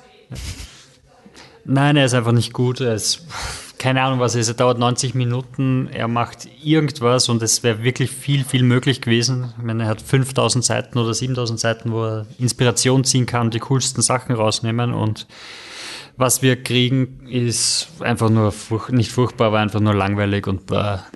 Okay. So traurig. Michi?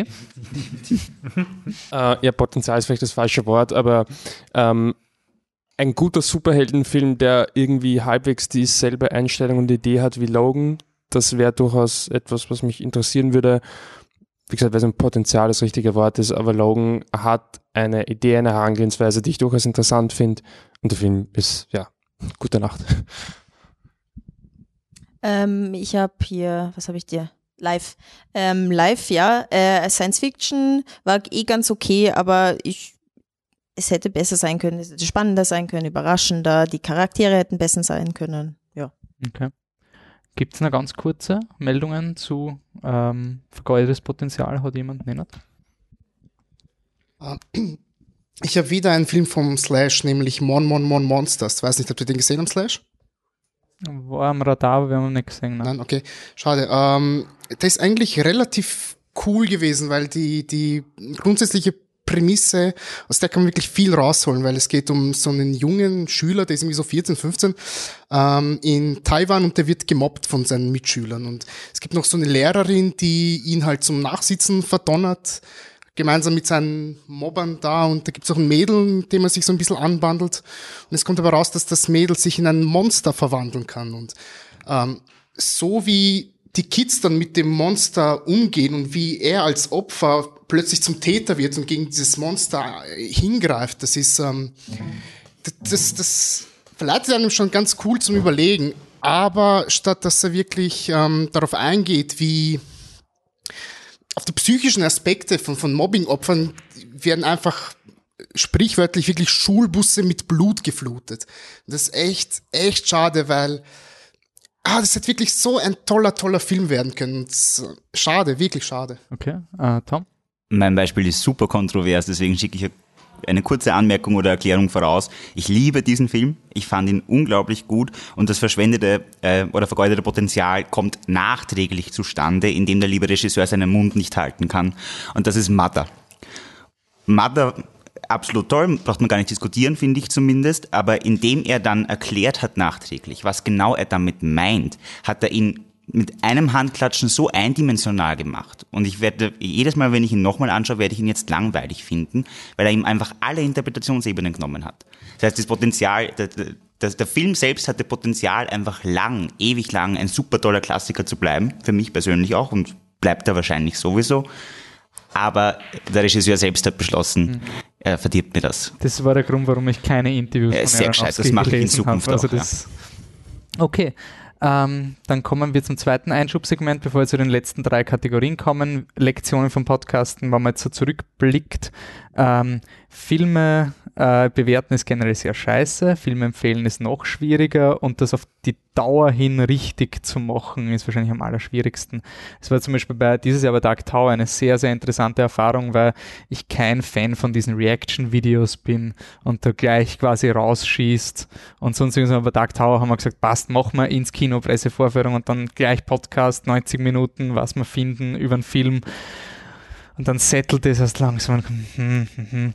Äh, Patrick, gibt es irgendeinen Film, wo du glaubt hast, du änderst vielleicht deine Meinung oder deine Meinung revidierst oder halt noch immer daran festhältst, auch wenn es eine kontroverse Meinung war? Um, ähm, ich bin drauf gekommen, ich mache das eigentlich relativ gut. Nein, also ich bin äh, wirklich ein paar Stunden gesessen und habe mir die alten äh, Filmratings angeschaut, die wir gehabt haben, auch im Podcast, ob ich irgendeinen finde, wo ich gesagt habe, das ist eigentlich urscheiße und ihn, eigentlich gefällt er mir. Und äh, da habe ich wirklich ganz wenig gefunden bei Kontroverse. Ich bin immer noch bei meinem sehr gut für Batman wie Superman. Also da können wir diskutieren. Den finde ich immer noch cool ähm, obwohl ich bei den neuen dann, die da jetzt kommen, überhaupt kein Potenzial mehr sehe oder auch ein Interesse daran habe. Aber. Na, Wonder Woman 2. Ja, gut, ja. Ähm, und sonst sind es nur so, so Kleinigkeiten. Ich würde Lego Movie vielleicht nicht mehr einen Lauwarm geben, sondern vielleicht ein empfehlenswert. Lego, äh, Lego Batman, ja. Ähm, bei, ich bin drauf gekommen, bei Mein Fleisch und Blut, dem habe ich anscheinend ein empfehlenswert gegeben. Und verteidigt uns. Ja, ich weiß nicht mehr warum, ich weiß nicht mehr wie. Ich war im Podcast leider nicht dabei, ich habe den extra nachgehört, weil ich habe mir gedacht so, ja, dem habe ich entweder ein Lauber oder ein Furchtbar gegeben und dann bin ich drauf gekommen, du warst negativ und ich habe ihn verteidigt, aber ich weiß nicht wieso. Ich, ich weiß auch nicht, ja. ja. Das war einer dieser gehypten Fights, der dann nicht stattgefunden hat. Das war so ein Michi gegen gegen Patrick mit, ja. was ist dein Argument für mein Fleisch und Blut? Sagen wir irgendwas, außer dass es aus Österreich kommt. Ja, und ich kann es nicht mehr. Es tut mir leid. Du hast recht gehabt. Michi? Hast du irgendwo Unrecht gehabt oder nicht recht gehabt? Ich habe immer recht. Okay, gut. Anne? ja, ähm, ich bin zu stur, um sowas meistens zuzugeben, aber ich glaube, bei Ghostbusters bin ich so ein bisschen mitgeritten auf der, auf der Hype- und Feminismuswelle, deswegen, ich weiß nicht, ob das ein sehr gut ist, wirklich. Und bei La La Land, ähm, weiß ich, da habe ich kein Rating abgegeben, glaube ich auch nicht reingeschrieben in die Review, glaube im Podcast war ich nicht dabei, aber da würde ich auf jeden Fall ein sehr gut geben, ein überzeugtes, obwohl ich da immer sehr äh, geredet habe drüber. Mhm. Bei mir war es der erste Film, wo ich mir gedacht habe, ich habe ihn vielleicht falsch eingeschätzt. Wir haben dieses Exzellent, was ganz, ganz selten kommt, weil ein Film wirklich wow, auf allen Ebenen, auf allen Ebenen fetzt er dich nieder und denkst dir, bist du deppert. Und das war bei mir Room, also Raum nicht der Room, sondern der gute Room. Ähm, der hat mir, den habe ich so unendlich gut gefunden. Und ein Jahr später habe ich überlegt, was waren meine Top-Filme von dem Jahr. Und ich so, der und der und der. Aber Mad Max war nicht in den Top 3. Nein, Mad Max war sicher nicht. Das war irgendein anderen Film, den ich das extra. Und dann sagen, oh, Room. Aha. Cool.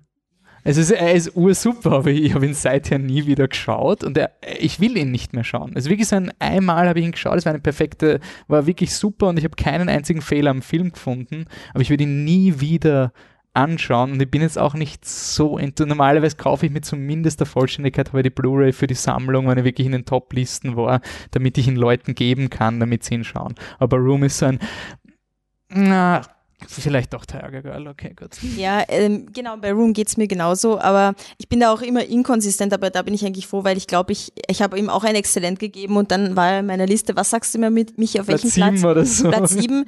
Ja, also voll Das einzige inkonsistent, Exzellent aber von der Anne im Jahr. Und dann ja, ist Platz ja, sieben. also man weiß auch nicht, was da passiert, aber trotzdem, irgendwie wollte ich ihn prämieren und war trotzdem nicht einer meiner Lieblings, also schon einer meiner Lieblingsfilme, aber nicht so weit oben, also geht auch.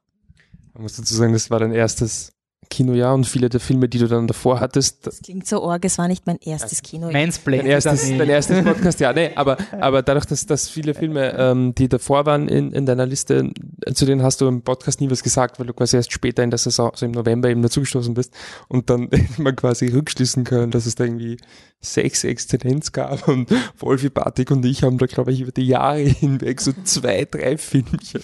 Ja, war sehr spannend. Aber man muss schon dazu sagen, dein Platz eins damals war Fury Road. Und dem kannst du, Herze. den kannst du nachträglich ein Exzellent geben. Hat, hat irgendwer von euch Filme, wo ihr, wo ihr gesagt habt, im Kino, geilster Film überhaupt, dann schaut man ihn nochmal auf DVD, Blu-ray oder sonst irgendwas und denkt sich, hm, okay. Oder ein Film, wo man gesagt hat, er war scheiße und dann war er besser. Es muss jetzt nicht von dem Jahr sein, kann auch irgendwie eine spätere Anekdote. Pascal? Ich habe Shutter Island zum zweiten Mal geschaut, vor ein paar Wochen. Und er war einfach langweilig. Es ist einfach nichts dran, was irgendwie empfehlenswert oder spannend wäre. Und ich habe den so genossen im Kino. Ja, Ich ich habe ihn auch nur im Kino geschaut und seither träumen nicht mehr schauen. Ja. Das ist, glaube ich, bei mir auch so ein Film wie beim, beim Tom, der, der Aronofsky-Ding, da, da hat der, na, Scorsese recht eindeutig gesagt, was die Interpretation ist und dann ist, ja, Nenad? Ich weiß, ihr werdet mich hassen, aber äh, weil du jetzt Shutter Island gesagt hast, bin ich auf einen Film gekommen aus demselben Jahr, wo auch der DiCaprio mitspielt, der Inception heißt. Den habe ich im, im Kino gesehen und ich war weggeblasen, wie eigentlich eh jeder. Und ich habe mir, ich glaube, ein Jahr später die DVD geholt und habe gemerkt, ähm, Erster Fehler, Blu-ray. Da schaut er richtig gut aus. das ist vollkommen wurscht, weil zwei Akte lang wird einfach, werden nur die Regeln dieser verdammten Welt geklärt und in der letzten hält man sich einfach nur sklavisch dran. Wenn man weiß, was es ist, dann ist das ein so unglaublich zäher, langweiliger Film, der nichts zu bieten hat, meiner Meinung nach. Sorry. Sorry. Ja, er schaut schön aus, aber sonst, es ist so wie Usual Suspect, es ist ein Blendwerk, meiner Meinung nach. Punkt. Okay, ich habe ihn 20 Mal gesehen. so, also, er ist schon sehr, sehr gut in meinen Augen. Nee. Doch. Aber das könnten wir jetzt länger fortführen. ich glaube auch, ja. Aber ich glaube, wir haben bei Nolan da ein bisschen eine Meinungsunterschiedlich, oder? Nolan und Ja. Villeneuve ist ein bisschen so ein. Ja, Iñárritu wahrscheinlich auch noch. Na, der ist mir eigentlich echt Echt? wurscht. Okay. okay. Tom? Ich habe drei sehr unterschiedliche Beispiele, glaube ich. Ähm, das erste wäre, ich muss es sagen, Fantastic Beasts, wo ich ja am Anfang eher wirklich noch gut reagiert habe. Also ich fand ihn jetzt nicht so wild, ich fand ihn ganz süß, habe ihn noch gut beurteilt auf der, auf der Website, was ich mich erinnere. Ja.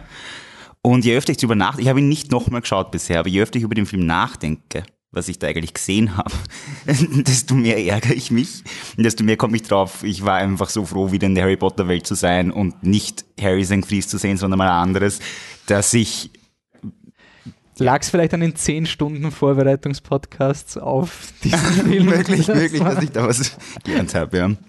Das zweite Beispiel ist sehr lustig, Paranormal Activity 4. Welcher jetzt? Der, Spin-off? Nein, Nein, nein, das ah, wird jetzt noch nicht der- das Spin-off, das der war der mit der blonden Hauptdarstellerin. Da, da gab es einen Podcast von mir und von Patrick, der nicht mehr auf meinem Server ist, leider. Eine Stunde lang. Paranormal Activity 4. Ja, Hat auch nie Verstehe ich gut.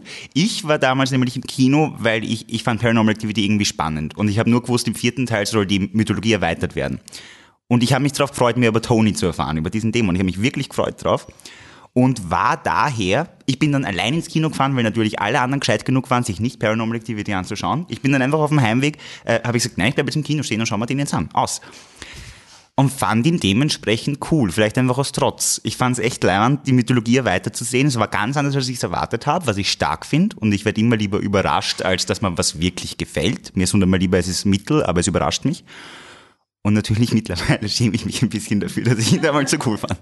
Ähm, und mein drittes Beispiel ähm, habe ich jetzt vergessen tatsächlich. Okay. Na gut, dann kommen wir zu den letzten drei Kategorien, wie bei der Oscarsaison. Die großen Dinge kommen zum Schluss. Bei uns ist vielleicht nicht ganz so offensichtlich wie bei den Oscars. Äh, beste, bester Schauspieler, Schauspielerin und in einer alternativen Realität auch, wo man sagen würde, wenn es keine Oscar-Taktiken gäbe, hätte es diese Person, würde die locker gewinnen. Ähm, Michi, du hast schon einen Film angeteasert, der wahrscheinlich auch Ja, es muss einfach Verena Altenberger ähm, als die beste aller Welten sein. Äh, ist tatsächlich so, äh, ich denke wirklich oft an den Film und er hat eine irrsinnig schöne Message und so, aber ich denke auch oft einfach an einzelne Szenen. Ähm, es gibt eine, ich, ich, ich werde das jetzt nicht emotional ausfüllen, aber äh, wo sie die Worte sagt, ich kann nimmer und danach ähm, folgt sie dem mit, siehst du das nicht?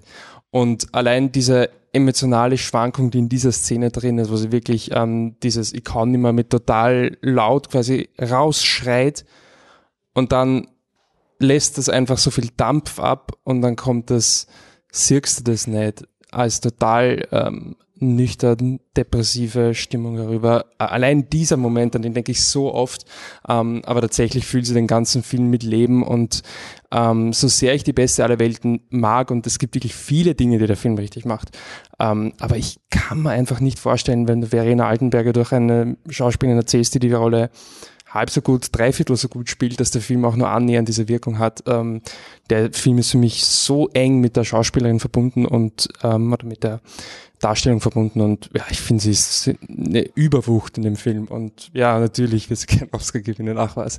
Aber ähm, ja, das wäre natürlich schön, wenn sowas ähm, eine Chance hätte. Was, dem schließe ich mich an. Patrick, wer ist bei Ja, dir? ich würde auch gerne dieselbe Kerbe schlagen. Einmal sie, andererseits der Jeremy Milliker, der spielt ihren Sohn, den Adrian, Wachter.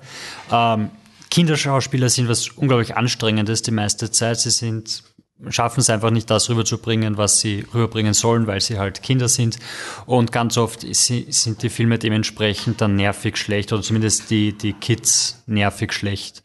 Und der Bur war einfach so gut in dem Film die ganze Zeit. Ich habe ihm alles abgekauft. Ich war immer voll dabei, genauso wie es bei ihr ist. Ich kann mir nicht vorstellen, dass irgendein anderer fünf-, sechsjähriger Junge das so gut machen könnte wie er und im Zusammenspiel mit, mit ihr. Einfach großartig und ein Wahnsinn. Und dann hast du halt wirklich so emotionale Kracher wie die letzte Szene oder sonst irgendwas. Also es ist wirklich, wirklich super und ohne ihn wäre das sicher nicht gegangen. Okay, Anne? Schließe mich auch an, möchte aber eine meiner Lieblinge erwähnen, obwohl ich den Film nicht mag. Wonder Wheel mag ich nicht, aber Kate Winslet ist einfach eine Göttin. Ist so. Okay. Irgendjemand gef ähnlich geflasht von Performances? Dominik? Ich kann mich der Meinung von Patrick anschließen. Also grundsätzlich äh, beste aller Welten sowieso auch Woo. Aber wenn wir schon bei Kinderschauspielerinnen sind, jetzt bei auf der Biennale Florida Project. Ich weiß jetzt leider nicht, wie sie heißt, aber das war auch so ein uff, einer einer der Filme, die mich emotional auch am meisten auf der Biennale abgeholt und mitgenommen hat. Und das halt alles oder fast alles getragen von dieser, ich glaube, sechsjährigen äh, Hauptdarstellerin, die dieses Kind spielt. Und einfach Wahnsinn. Und weil es noch nicht so lange her ist und ich letztens den Beweis dafür bekommen habe, äh, Casey Affleck, letztes Jahr bei Manchester by the Sea.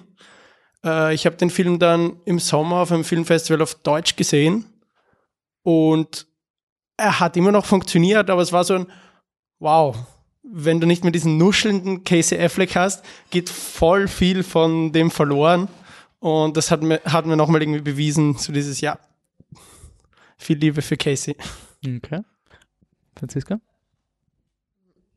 ich weiß nicht, ob der jetzt noch in dem Filmjahr war, aber bei Toni Erdmann, ähm, ich weiß, über den Film kann man sagen, was man will, aber ich finde, dass sie die Hauptdarstellerin, mir fällt jetzt der Name gerade nicht ein, ähm, aber ist egal, äh, ja, glaub, San Sandra Höller. Okay. Sandra Höller. Ähm, und sie, ich finde, dass sie schon sehr gut spielt in dem Film und auch so dieser Mut zur Hässlichkeit, den sie da dabei hat. Also das ist, wie fertig sie ausschaut und dann auch diese Szene da, wo sie singt und ich finde, das hat sie, also es war schon sehr, sehr gut und sehr berührend teilweise, finde ich, ja. Also sie ist eindeutig nicht mein Problem mit Toni Erdmann. Nenad und dann der Tom. Zuerst, oder? Nee, noch zuerst und dann Tom. Ähm, Im Prinzip kann ich all das, was der Patrick zu Mother gesagt hat und vor allem zur schauspielerischen Leistung von Jennifer Lawrence äh, dargebracht hat vor zwei, drei Episoden, nur nochmal wiederholen. Das ist phänomenal, was die Frau macht, wie nuanciert sie spielt, mit, mit ihrer Mimik, ihre, ihre Aussprache, ihre, ihre, ihre Tonlage. Das ist so wundervoll genial. Und in diesen, in diesen zwei Stunden, zwei, zweieinhalb Stunden, wie lange der Film dauert, bin mir jetzt nicht sicher, ähm, hat sie einfach so eine unglaublich große Bandbreite an dem, was sie macht. Sie ist, sie ist Mutter, sie ist Tochter, sie ist so ein bisschen ja geknickt und, und, und, und schüchtern alleine. Sie ist eine, die gegen Ende hin alles rauslässt, was sie nur kann, wird so ein bisschen crazy. Es ist einfach wundervoll. Ich hoffe wirklich, dass sie den Oscar kriegt, weil äh, sie hätte es auf jeden Fall verdient. Das ist so genial. Sie hatte schon einen. Zwei? Wirklich? Sie hat zwei Oscars.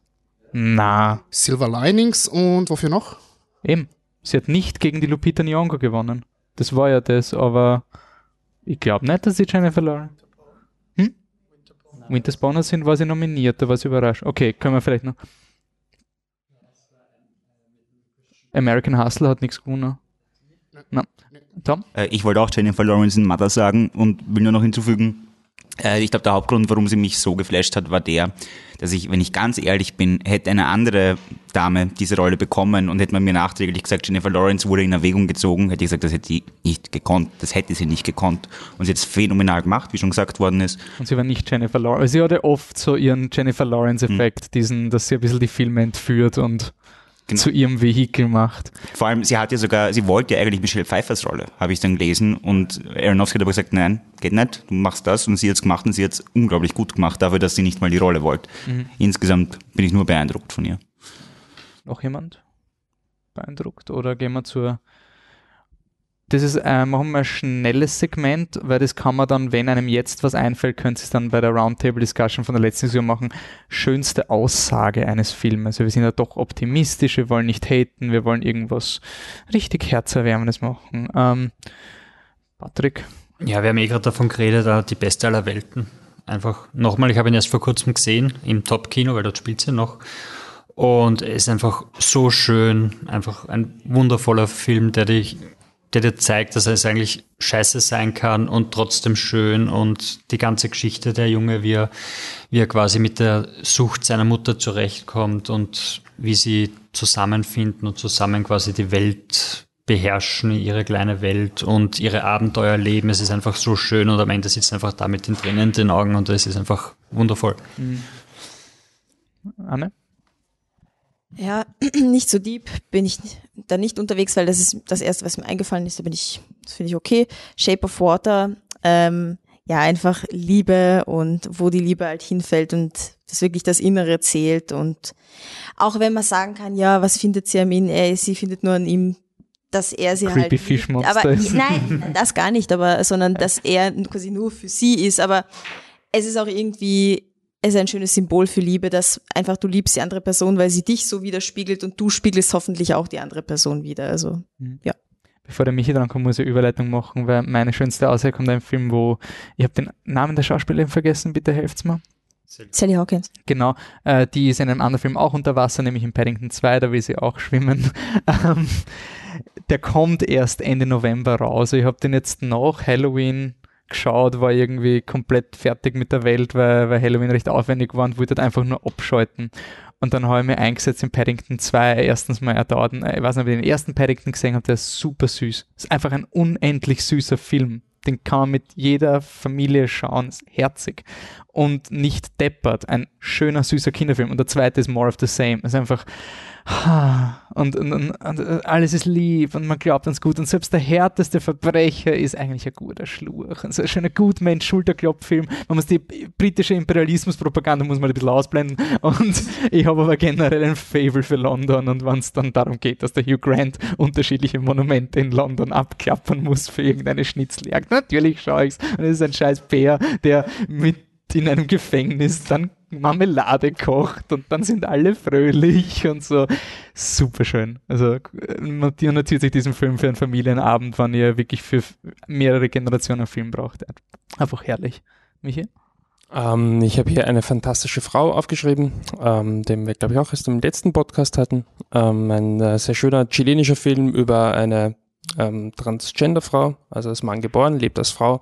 Und äh, es ist gar nicht jetzt so nur jetzt vom ganzen Film, aber, aber insbesondere eine Szene gibt es, ich habe es das letzte Mal gespoilert, ich spoilere es jetzt wieder, ähm, damit ich auch weiß, dass Leute zuhören und ich in den Film versau. Ähm, naja, aber es gibt eine Szene, wo, also der Film äh, lässt es offen, ob, ähm, ob sie umoperiert ist oder nicht. Und es gibt eine Szene ähm, ganz am Ende, sie sitzt in ihrem Bett, glaube ich, und ähm, sie schaut nach unten in ihren Intimbereich und alles, was man als Zuschauer da sieht, ist ein Spiegel. Das heißt, sie schaut nach unten, sieht sich selber. Ich finde es einfach mit einem Punkt gemacht. Also wirklich klar, ähm, weiß man es dann jeder dann so auffasst, aber für mich war es wirklich so, okay, wenn du jetzt mit mir noch irgendwann einmal diskutieren willst, ob du Probleme hast mit Transgender-Personen oder, oder Menschen, die sich in einem anderen Geschlecht wohlfühlen, da bitte dieser Shot, sie schaut da runter, sie sieht sich selber, Ende der Geschichte, ähm, fand ich so super und einfach eine, ja, schöne Aussage. Okay. So, ähm, jetzt kommen wir zur letzten Kategorie und es war jetzt, letzte Woche war erst eine Podcast-Konferenz und da ist mir aufgefallen, wie unsexy Unique Selling Point der Name Flip the Truck eigentlich ist. Es ist etwas, was nicht intuitiv ist, hat nichts mit Filmen zu tun. Eigentlich schon, es kommt, by the way, danke Jana für die Flip the Truck Brownies oder Kuchen Ding, weiß nicht, wie man das bezeichnet. Äh, Muffins? Okay. Walnussmuffins? Walnussmuffins, cool. Danke auf jeden Fall.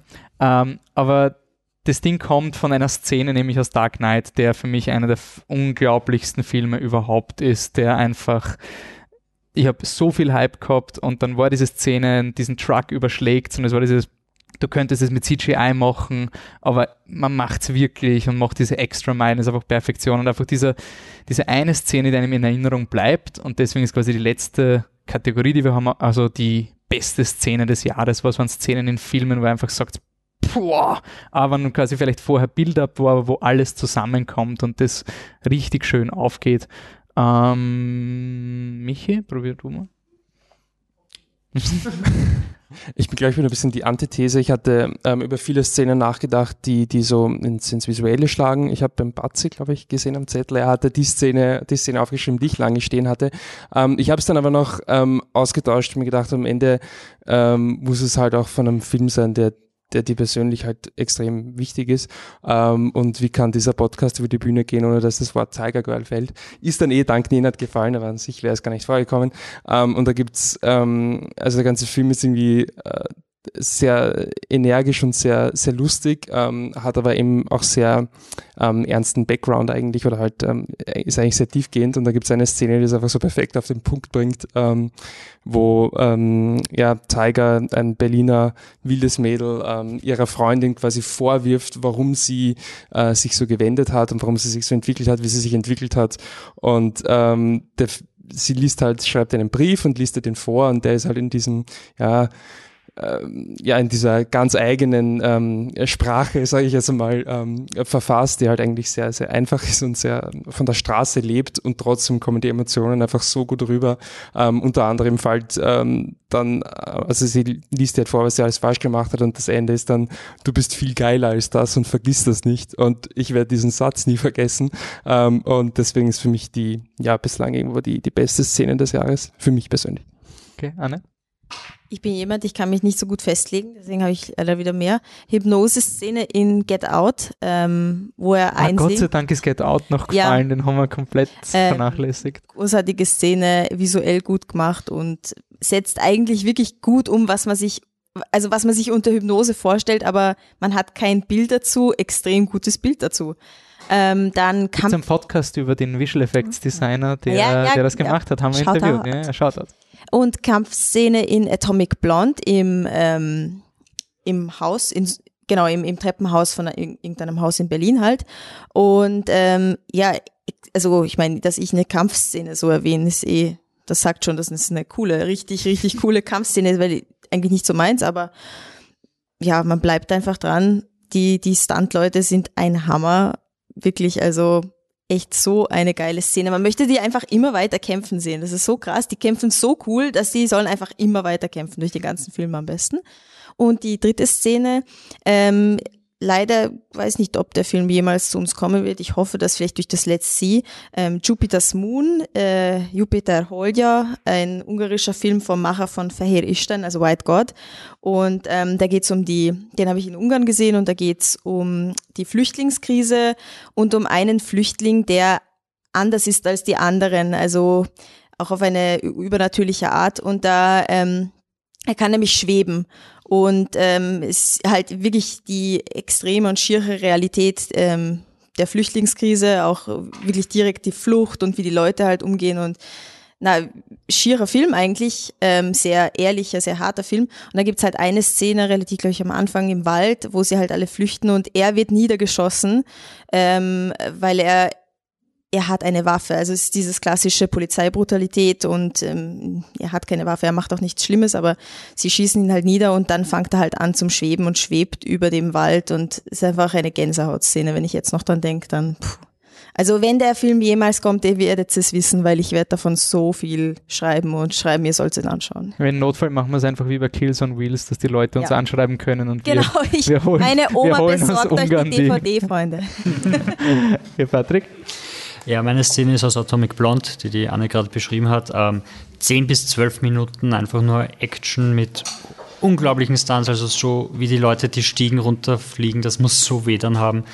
Ähm, so viel Humor, der dabei ist, also wo das Messer im Rücken steckt und genau an dem Punkt, wo man sich nicht kratzen kann. Deshalb klenkt er gerade nicht hin, um es rauszuziehen und Schlüssel, die in der Wange stecken und einfach nur so geil über vier, fünf Etagen raus auf die Straße, ins Auto rein. Die Kamera ist im Auto mit dabei, im Hintergrund überschlagt andere Autos. Einfach nur unglaublich geile Szene. Ähm, Hat den Film um einiges besser gemacht, als er sonst vielleicht gewesen wäre und einfach nur ursuper zum Anschauen. Okay. Ähm, meine Szene war eigentlich recht fix und wurde dann gestern richtig bestätigt, weil ich war gestern in der Früh noch im Mediamarkt und habe mir endlich die Blu-ray zu Wonder Woman gekauft, dass sie endlich da ist. Und dann habe ich Thor Ragnarok gesehen. Und ich wollte nur mehr diese eine Szene sehen, wo die Wonder Woman über das Schlachtfeld geht und einfach inspirierend ist, weil ich, ich mag das einfach. Ich, ich mag diese, das gut manipulierte, pathetische. Einfach, das ist für mich wirklich so, das ist gutes Mainstream-Storytelling und das ist einfach eine wundervoll herrliche Szene und was mich wirklich schockiert hat, diese Szene wollten sie schneiden. Sie waren nicht mal sicher, ob sie diese Szene in den Film reingeben, weil sie gesagt haben, wir haben nachher eh eine Action-Szene, wo die Wonder Woman kämpft. Aber die ist filmtechnisch so cool, weil einfach mit den Stilmitteln gespielt wird. Du hast diesen extrem brutalen Krieg und dann, ah, du kannst einfach nicht mehr weiter. Niemand kann es natürlich, wer kann's? Die Heldin im Film. Das ist der Sinn einer Superheldengeschichte. Und dass dieser Film dazu steht und wirklich die Wonder Woman geht da raus in Slow Motion, ohne genieren, ohne in die Kamera zu zwinkern, ohne irgendeinen scheiß Guardians of the Galaxy oder irgendein pseudo-ironisches Ding. Da sagt jemand, ich mache einen Film über eine Heldin und das ist cool. Und das ist einfach super, wenn Leute glauben, dass man gut sein kann und man muss sich nicht genieren, dass man gut ist. Und es ist einfach so, yes, genau das. Ich hoffe, Wonder Woman wird zumindest nominiert für Film und Regie. Er hat eh keine Chance. Aber rein aus Statement, wenn es einen Superheldenfilm gibt, der nicht Dark Knight ist, der es absolut verdient, endlich mal nominiert zu werden. Patty Jenkins für Regie, die zehn Filme bitte, dann haut's halt in Woody Allen. Ich habe in Woody Allen nicht gesehen, aber diese Standard. Raus, ja. die halt. Ich war urfroh, dass Suburbicon abfuckt. Ich schaue jetzt bei den Oscar Frontrunner derzeit nur, bitte Hypebreaker, bitte Hypebreaker, aber Wonder Woman hat sonst keine Chance. Also ja, bin sehr, sehr froh, dass dieser Film existiert. Ähm, bei euch, beste Szenen, best irgendwas. Nenat, dann Franziska. Ähm, beste Szene ist der erste lesbische Koitus in The Handmaiden. Der ist so unglaublich wundervoll gefilmt, so ästhetisch schön, wie er, wie die Kamera an die Decke fährt und die beiden Damen umkreist, während sie sich gegenseitig oral befriedigen. Das ist, ich meine, ich bin jetzt kein perverser Wicht, aber das schaut so wunder, glaubt mir eh keiner mehr, oder? Äh, das, schaut, das schaut so wundervoll aus und beschreibt in diesem einen Shot, in dieser einen Kamerafahrt so genial die, die Verbindung dieser beiden Damen. Das ist, ich habe ich hab Gänsehaut gehabt, als ich das gesehen habe. Wäre ich allein im Kinosaal gewesen, ich wäre aufgestanden und hätte Standing Ovations gegeben. Das ist so unglaublich simpel, beeindruckend und sagt so viel aus in diesen, in diesen fünf Sekunden, dass das dauert. Das, äh, Also ich, ich werde mich daran erinnern, bis, ja, bis ich irgendwann sterbe. Das ist Hammer, Hammer. Okay, Franziska? Also ich hoffe, dass okay, wenn ich jetzt wieder mit einer Serie beginne, Ja. weil diese Serie war irgendwie nicht so das Filmjahr für mich, sondern eher das Serienjahr. Ähm, und so habe ich The Handmaid's Tale geschaut. Und ich weiß nicht, ob das schon wer gesehen hat, aber riesengroße Empfehlung, super, super Serie. Auf jeden Fall ähm, beschreibt das halt so eine bisschen dystopische Zukunft, würde ich sagen, die nicht so weit entfernt ist. Oder ich glaube, es spielt im Jahr 2015 sogar eigentlich. Und es ist ein, äh, ein, ein also quasi, das beruht auf dem Buch von äh, Margaret Atwood. Ähm, auf Deutsch der Reportermarkt. Und es geht eben darum, dass quasi die Menschheit unfruchtbar geworden ist und es gibt nur noch ein paar wenige Frauen, die Kinder bekommen können. Und es, also die USA stürzt in so ein ganz arges Regime, wo es so unterschiedliche Klassen quasi gibt und die fruchtbaren Frauen werden halt zu so, also so quasi äh, Sklavinnen, ähm, also gemacht, die zu, zu gewissen Familien gebracht werden und dann so rituell vergewaltigt werden und die Kinder austragen müssen. Also es ist eine ziemlich harte Geschichte, aber es ist wirklich, wirklich gut gemacht. Und in der zweiten Folge gibt es so eine Szene, wo diese Handmaids, die werden immer zusammen, also die sind so eine eigene Gruppe und die führen da so ein bisschen Leben in so einer, also parallelen Gesellschaft halt und müssen immer rot tragen und dann gibt's halt einen Mann, der irgendwie sich an so einer Handmaid halt vergriffen hat und alle, also alle diese extrem unterdrückten Frauen ähm, fangen dann plötzlich an, den zu bestrafen. Also das ist quasi, die, die, die müssen ihn dann quasi halt eben bestrafen und es ist einfach diese ganze, also man sieht das dann von oben, wie, wie der Typ in der Mitte ist und die dann einfach mit ihren bloßen Händen beginnen, den zu zerreißen oder irgendwie sowas. Also die, die bringen den halt um. Und es ist aber so eine eindrucksvolle Szene, finde ich, weil, weil einerseits diese Serie sowieso, also voll schwere Kost, aber wirklich, wirklich gut gemacht einfach. Und, und du, du, da stellst du zum ersten Mal so richtig, kriegst Gänsehaut und checkst zum ersten Mal, wie arg diese Szene, also diese Serie noch wird und wie gut sie aber auch ist, weil das einfach so diese, also diese ganzen Hierarchien da zeigt und diese Macht und diese unterdrückten Frauen und so, das ist wirklich gut und das ist so diese Szene, wo diese Frauen alle in Rot gekleidet auf diesen Mann losgehen. Also ist ziemlich, ziemlich gut. Ja. Hast du noch eine äh, Szene, oder? Traue mich danach gar nicht sagen, aber es ist so banal, aber Jede Art von Entertainment ist willkommen. Für mich war eine der besten Szenen äh, Darth Vader in Rogue One. Und das passt wirklich schlecht, das passt wirklich schlecht, aber wie er da aus der Dunkelheit rauskommt, finde ich, war er zum ersten Mal wirklich gut verwendet, so wie man ihn verwenden kann. Mit Ja. dem roten Laserschwert, das aus der Dunkelheit auftaucht. Das, da habe ich richtig Angst bekommen und das fand ich gut. Ja, aber Sehr kann nicht mithalten mit. Keine Wertung, wie jede Art von Unterhaltung ist da. Dominik, hast du? Ähm, bei mir ist es jetzt keine Szene, die mich emotional so abgeholt hat, leider. Ich wünsche mir würde jetzt irgendeine davon einfallen, aber bei perfekt durchgeplanten Szenen muss ich einfach unweigerlich an Baby Driver denken. Und da fällt es mir auch schwierig, eine bestimmte herauszunehmen. Vielleicht ist es die nach der ersten Verfolgungsjagd, wenn er gemütlich Kaffee holen geht und einfach die, der Songtext im Hintergrund als Graffiti oder sonst irgendwas immer perfekt getimed auftaucht. Vielleicht ist es auch die letzte Verfolgungsjagd von gefühlt 27, äh, wo er einfach in seinem Lauftempo, wenn sich der Beat im, im Song ändert, er halt sein Lauftempo ändert, weil er halt gerade irgendwo drüber springt und dann genau auf die Beats halt irgendwo landet. Der hat mir einfach riesig viel Spaß gemacht. Für mich war es tatsächlich, und das ist wahrscheinlich sehr persönlich und kein anderer wird so empfinden, eine der allerersten Sekunden, auf jeden Fall, glaube ich, in der ersten Minute von der neuen American Horror Story Staffel, von der siebten, Cult. Ähm, wir wussten im Vorhinein, es wird um die Wahl gehen, um die Trump-Clinton-Wahl. Und ich habe mir nur gedacht, bitte habt keine Angst davor, Trump schlecht zu behandeln in der Serie, aber bitte seid doch nicht ultra lieb zu den Liberalen, weil die Macher sind ja doch sehr liberal, was auch gut ist. Aber ich wollte nicht, dass dann alle Liberalen nur gute Figuren sind und alle, alle Rechten halt urböse oder so. Rechten, alle äh, Republikaner. Ähm, und das haben sie alles sehr gut gemacht. Ich finde die Staffel insgesamt gut, aber trotzdem einer der besten Momente, mit dem ich gar nicht gerechnet habe. Man sieht am Anfang eine Collage von, was während der Wahl passiert ist, also so ein Zusammenschnitt, ähm, Montage, eine Collage, äh, ganz viele verschiedene Szenen, echte Szenen aus der Wahl und dann Schnitt quasi zu Sarah Paulson, der Heldin von der Serie, die alle lieben.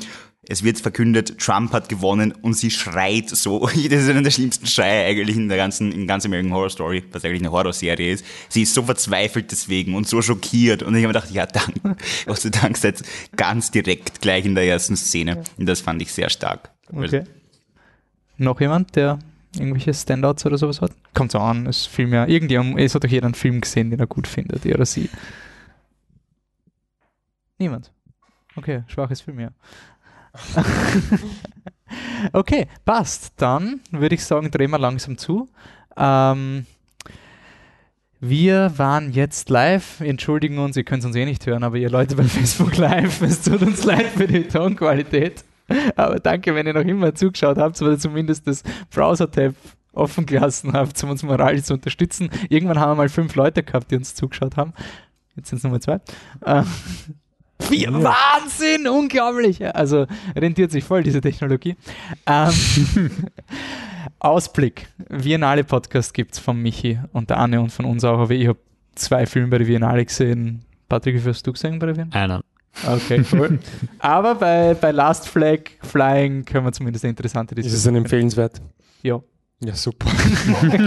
Aber halt ich mein, ich, ich habe diesen Film um 6.30 Uhr im Gartenbaukino gesehen und war froh, dass er nicht zu sehr Kunst war. Es also war um 6.30 Uhr ist er empfehlenswert und um 20.30 Uhr ist ein lauwarm. Also könnt ihr euch aussuchen. Wahnsinn schaut's. ähm, ansonsten gibt es einen Saw-Podcast über alle Saw-Filme, Saw 1 bis 7 und auch wo im ultimativen Saw-Ranking der achte Teil Jigsaw jetzt gerankt wird, ist er das siebtschlechteste Saw-Film oder der achtschlechteste Saw-Film, vielleicht sogar der sechstschlechteste Saw-Film. Who knows? Kommt alles vor. Ansonsten ist dann unser Festival-Ding vorbei. Irgendwann wollen wir noch was zu Discovery, zu Star Trek machen.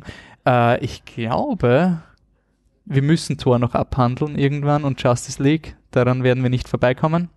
Hm. Und dann gibt es hoffentlich auch wieder gute Filme und dann kommt auch wieder Star Wars. Dann ist Silvester und dann ist das Film ja hoffentlich gerettet. Okay, dann sage ich danke fürs Zuhören, danke für alle, die da waren und wir sehen uns, Schrägstrich hören uns wahrscheinlich eher, weil wir kein Facebook Live haben, in der nächsten Podcast-Folge Nummer 101. Danke fürs Zuhören. Ciao. Tschüss.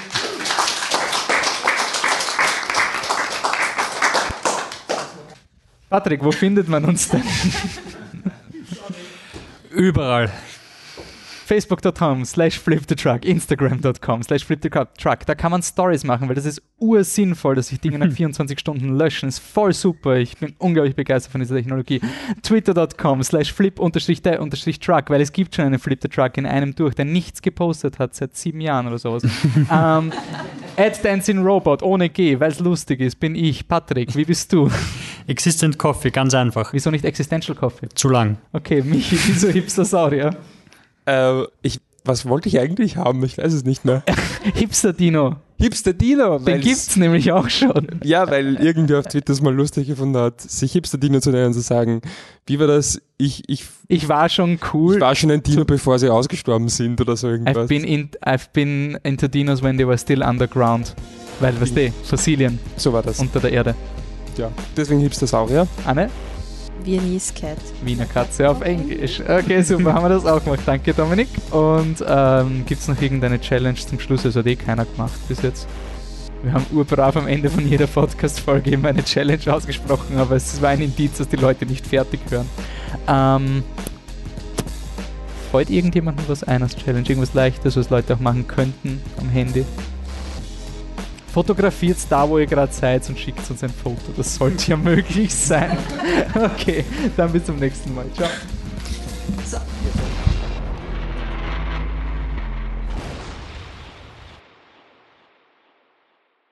Also, herzlich willkommen bei flipthetruck.com, dem österreichischen Filmpodcast. Mein Name ist Wolfgang Steiger und bei mir ist einerseits das gesamte Team, nämlich Patrick Grammer, Hallo. Annemarie Darok Hi.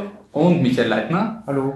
Und auch eine Gruppe an Gästen, weil das ist unser erster Live-Podcast. Ähm, also wenn ihr das jetzt am Handy hört, dann werdet ihr euch vielleicht wundern, dass die Audioqualität ein bisschen anders ist. Wir sind hier im wunderschönen Sperlhof in Wien, um unsere 100. Podcast-Folge zu feiern. Okay, dann legen wir los.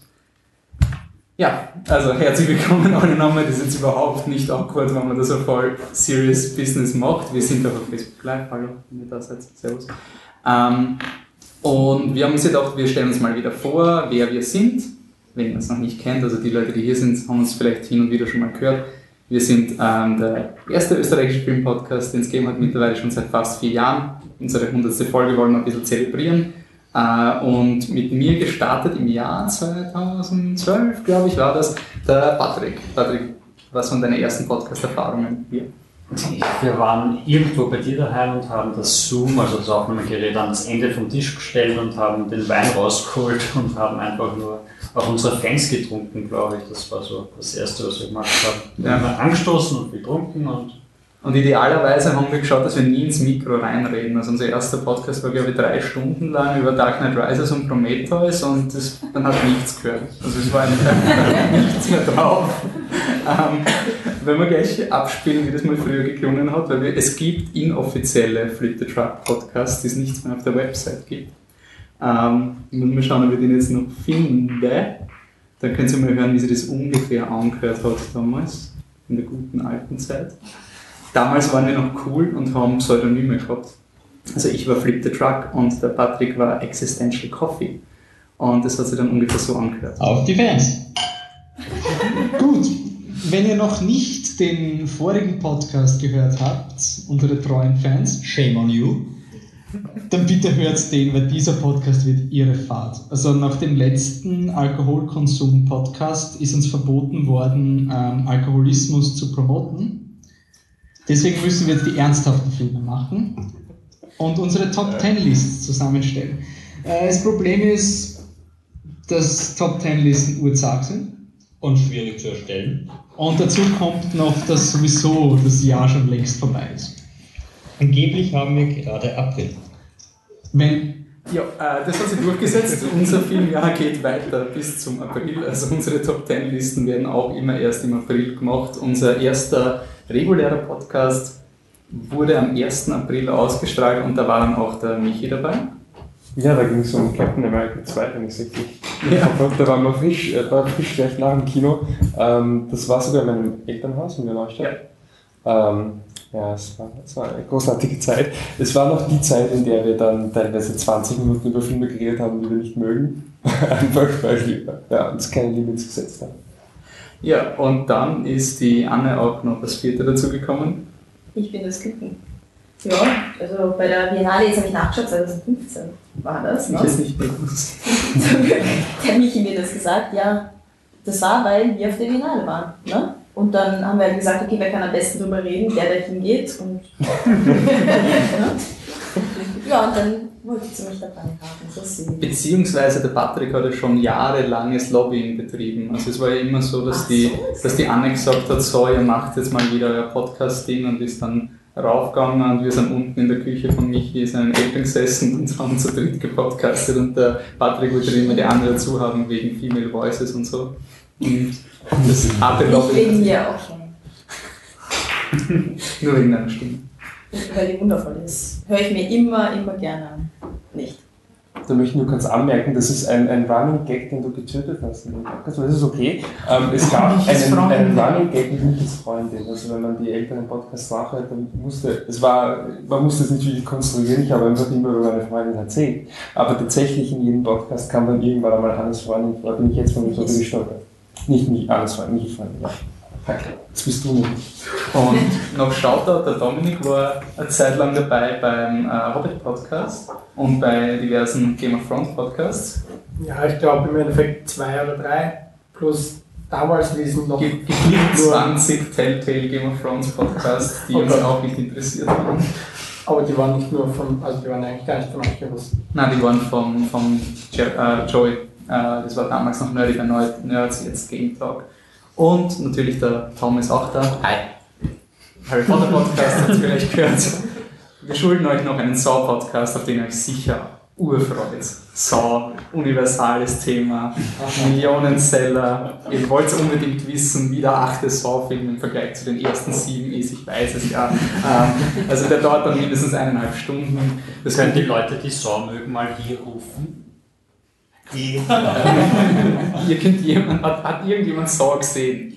Ja. Okay, drei. Nein, wir sind draufgegangen. Okay. Naja, also er wird auf jeden Fall eineinhalb Stunden seines Google Docs, hat schon 14 Seiten. Also es ist auf jeden Fall. Okay, und jetzt haben wir gesagt, diesen 100. Podcast, das Biennale ist vorbei. Wir sind hier äh, im Sperlhof.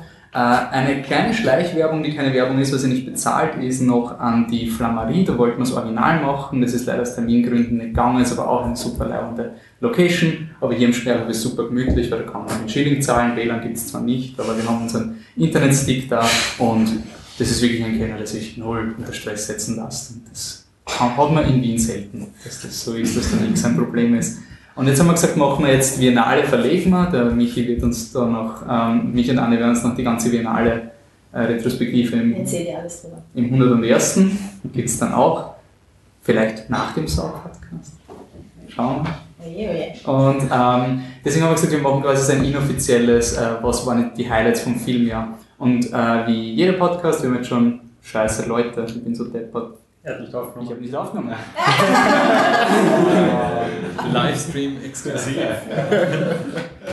Das war nur die Pre-Show. Das war die Pre-Show. Aber das ist eh gut, das war eh nur Laberei. Und jetzt ist alles live. Auch super. Es wäre ja nicht so, als wäre das schon tausendmal passiert. Was war das eine, wo der Michi ungefähr fünfmal die gleiche Pointe Gott. hat? Äh, King Arthur, Legend of the Sword. Fünfmal der gleiche Witz, der immer wieder gesagt worden ist. Also